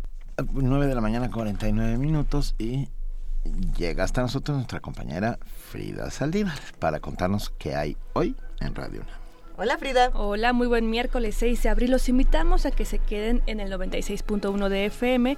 A la una de la tarde tenemos el especial de Cervantes, que es un curso radiofónico sobre el Quijote, donde en 20 capítulos vamos a conocer más sobre este autor, esta novela, y hoy podrán conocer más y mejor a Sancho Panza. Así que a la una de la tarde los esperamos en este curso radiofónico. A las 15.30 horas en Resiliente, una serie que teje historias en torno a la transformación y la construcción de paz, tendremos En el tiempo de la mariposa, la historia de las hermanas Mirabal. En el 860 de AM a las 18 horas, en los radiodramas históricos, tenemos a Los Inocentes de William Archibald y a las 23.30 horas en La llave, la clave, la nave, la ave del tiempo, tenemos a Hamlet de William Shakespeare. Esta es la primera parte y nos pueden sintonizar en internet en www.radiounam.unam.mx y síganos en todas las redes sociales, en Twitter, Facebook e Instagram como Radio UNAM. Muchísimas gracias, querida Frida Saldívar. Que tengas un gran día y nos escuchamos aquí en Primer Movimiento y en Radio Excelente día a todos. Gracias, Muchas Frida. gracias. ¿Y qué más va a pasar por aquí? Ya saben qué va a pasar mañana, querida Juana Inés de esa. Es jueves. Es jueves, mañana vamos, vamos ¿Hoy es a- jueves? No, mañana. No. mañana, Mañana es jueves. Ah, ¿verdad? Perdón. Si hoy fuera jueves, sí circulaba Eso es Luisa. justo lo que iba a decir. No me hubiera despertado a las 3 de la mañana, sí. Perdón. Sí, sí, Luisa, no te hubieras despertado. Ah, en efecto. Eh, no, mañana, mañana es nuestro ju- jueves de autoayuda y yo creo que vamos a seguir platicando de qué vamos a hacer con nuestra, con nuestra crispación. Yo creo que vamos a empezar a encontrar remedios para la frustración y la crispación en medio de la canícula, además. Con Pare de el calor. sufrir. Aquí vamos. Pare de sudar y pare de sufrir. Pare de sudar. Aquí vamos a traer para que la crispación se nos quite. Tenemos, varios, posibilidades. Sí, tenemos una terna interesante, Benito, Porque a veces no los quiero invitados revelar. también están crispados, ¿no? Eso es cierto. Digo, la crispación nos, nos llega a todos de pronto y hay que, hay que apapacharnos. Hay que tomárnoslo otros.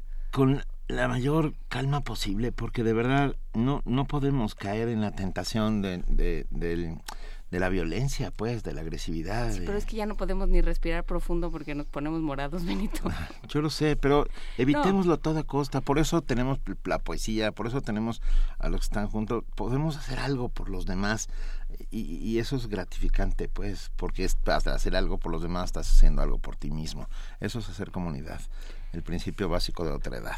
No, yo sigo con mi necesidad de pensar lo impensable, entonces vamos a, a seguir en esa en esa tónica. Vamos a hablar también sobre los procesos electorales que ya arrancaron a partir del lunes. Porque no queremos estar crispados, vamos a hablar de los procesos electorales. ¿Luisa? No, sí, no, no, no, a mí no me crispan, me, me ponen de muy buen humor. A cualquiera. a cualquiera. Sobre todo cuando llegan los spots del INE y esas maravillas. Sí, sí, sí. Entonces, bueno, pues vamos a platicar, ni modo. Pues sí, en Es este, en este mundo estamos. Eh, nos, vamos a platicar de los procesos electorales Sí. y vamos a hablar de otros mundos, de mundos posibles, con eh, toda esta cumbre sobre alrededor de la energía nuclear y de los las sanciones y de las restricciones y todo esto que se organizó qué propone el doctor Alberto Betancourt, qué lectura propone el doctor Alberto Betancourt. No es, no es mala su lectura, por supuesto, no es mala, pero o sea, es, interesante, digamos, es algo distinto de lo que se ha hecho, se ha dicho en el resto de los medios, así es que seguiremos viendo pues seguiremos viendo, sigamos eh, atendiendo lo que está ocurriendo en nuestra ciudad, lo que está ocurriendo en nuestro país y sí lo que está ocurriendo en el mundo. El día de hoy platicamos de lo que de lo que está sucediendo en Islandia. Creo que también vale la pena que pongamos eh, el ojo en lo que está ocurriendo en Francia con estas reformas y con el pueblo francés eh, fastidiado diciendo que las políticas de François Hollande no están funcionando, ¿no? Y que qué es lo que va a pasar precisamente ahora que hablábamos también del terror, como un país que en este momento está en, un momento en una situación crítica pues también de pronto dice, ya estoy harto, ¿no? Y este gobierno a lo mejor no me está funcionando, no me está dando la respuesta que se me había prometido en un principio, ¿no? Eh, ahí hay una cosa interesante en, Francia y en España también sigue el asunto de, que no se pone de acuerdo eh, Podemos con nadie y bueno, eh, está complicado. Habrá que, habrá que discutirlo todo esto mañana. Todo esto lo platicaremos mañana y pues estaremos por aquí. Muchísimas gracias. Gracias a todos los que hicieron posible, como todos los días, primer movimiento, producción, uh, ingenieros en cabina, información, por supuesto, em, redes sociales. Coordinación, de, invitados. Gracias a Juana Inés de ESA, gracias. nuestra jefa de información. Gracias a Luisa Iglesias. Gracias al querido Benito Taibo. Es un inmenso placer estar aquí trabajando, haciendo lo que más nos gusta para todos ustedes, haciendo comunidad. No dejen de hacerlo con nosotros, de verdad, es muy importante para nosotros. Como sabemos que esta mañana muchos vamos a caminar y tenemos que, explorar distintas zonas de esta ciudad, pues decidimos entre todos una canción eh, que podría ayudarnos a, caminar de otra manera. ¿Qué tal con otro ritmo, por lo menos. ¿qué, ¿qué, tal si nos vamos al lado salvaje? ¿Qué tal si caminamos on the wild side, como, como diría Lou Reed? ¿Qué opinan? Me parece Nos gusta. Esto es Take a Walk on the Wild Side de Lou Reed para despedirnos aquí en Primer Movimiento. Justamente esto fue Primer Movimiento. El mundo desde la universidad.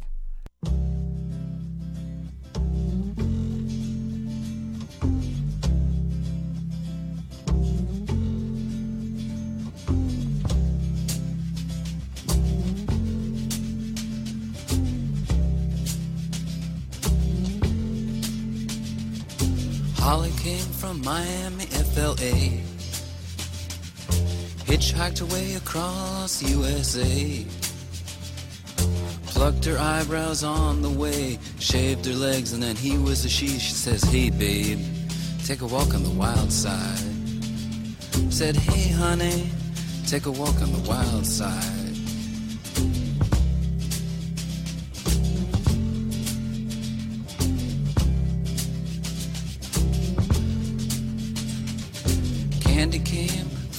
Out on the island. In the back room, she was everybody's darling. But she never lost her head, even when she was given head. She says, Hey, babe, take a walk on the wild side. Said, Hey, babe, take a walk on the wild side. And the colored girls go do do do do do do do do do do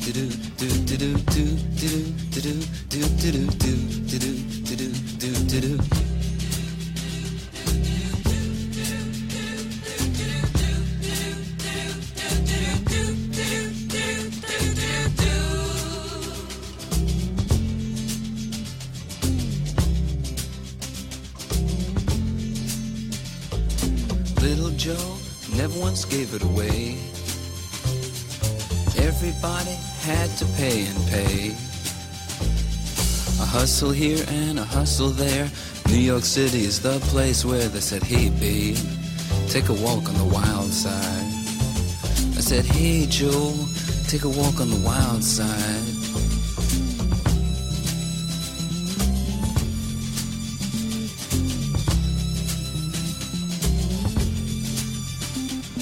Sugar Plum Fairy came and hit the streets.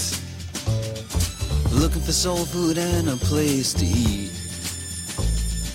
Went to the Apollo, you should have seen him go, go, go. They said, Hey, sugar, take a walk on the wild side. I said, Hey, babe, take a walk on the wild side. Alright. Huh.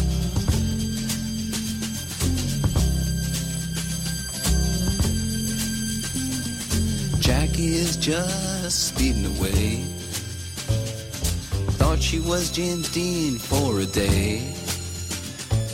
Then I guess she had to crash. Valium would have helped that patch. She said, Hey, babe, take a walk on the wild side. I said, Hey, honey, take a walk on the wild side. And the colored girls say, Do, do, do, do, do, do, do, do, do, do, do, do, do, do, do, do, do, do, do, do, do, do, do, do, do, do, do. La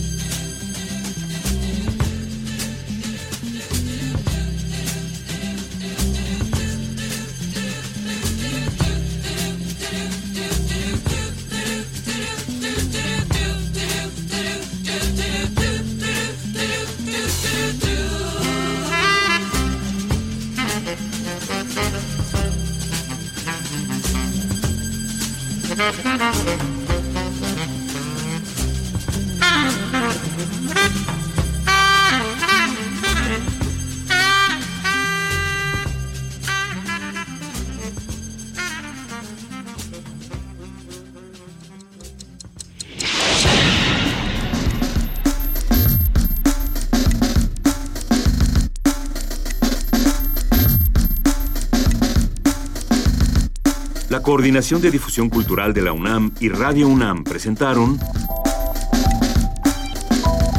Primer Movimiento. El mundo desde la universidad.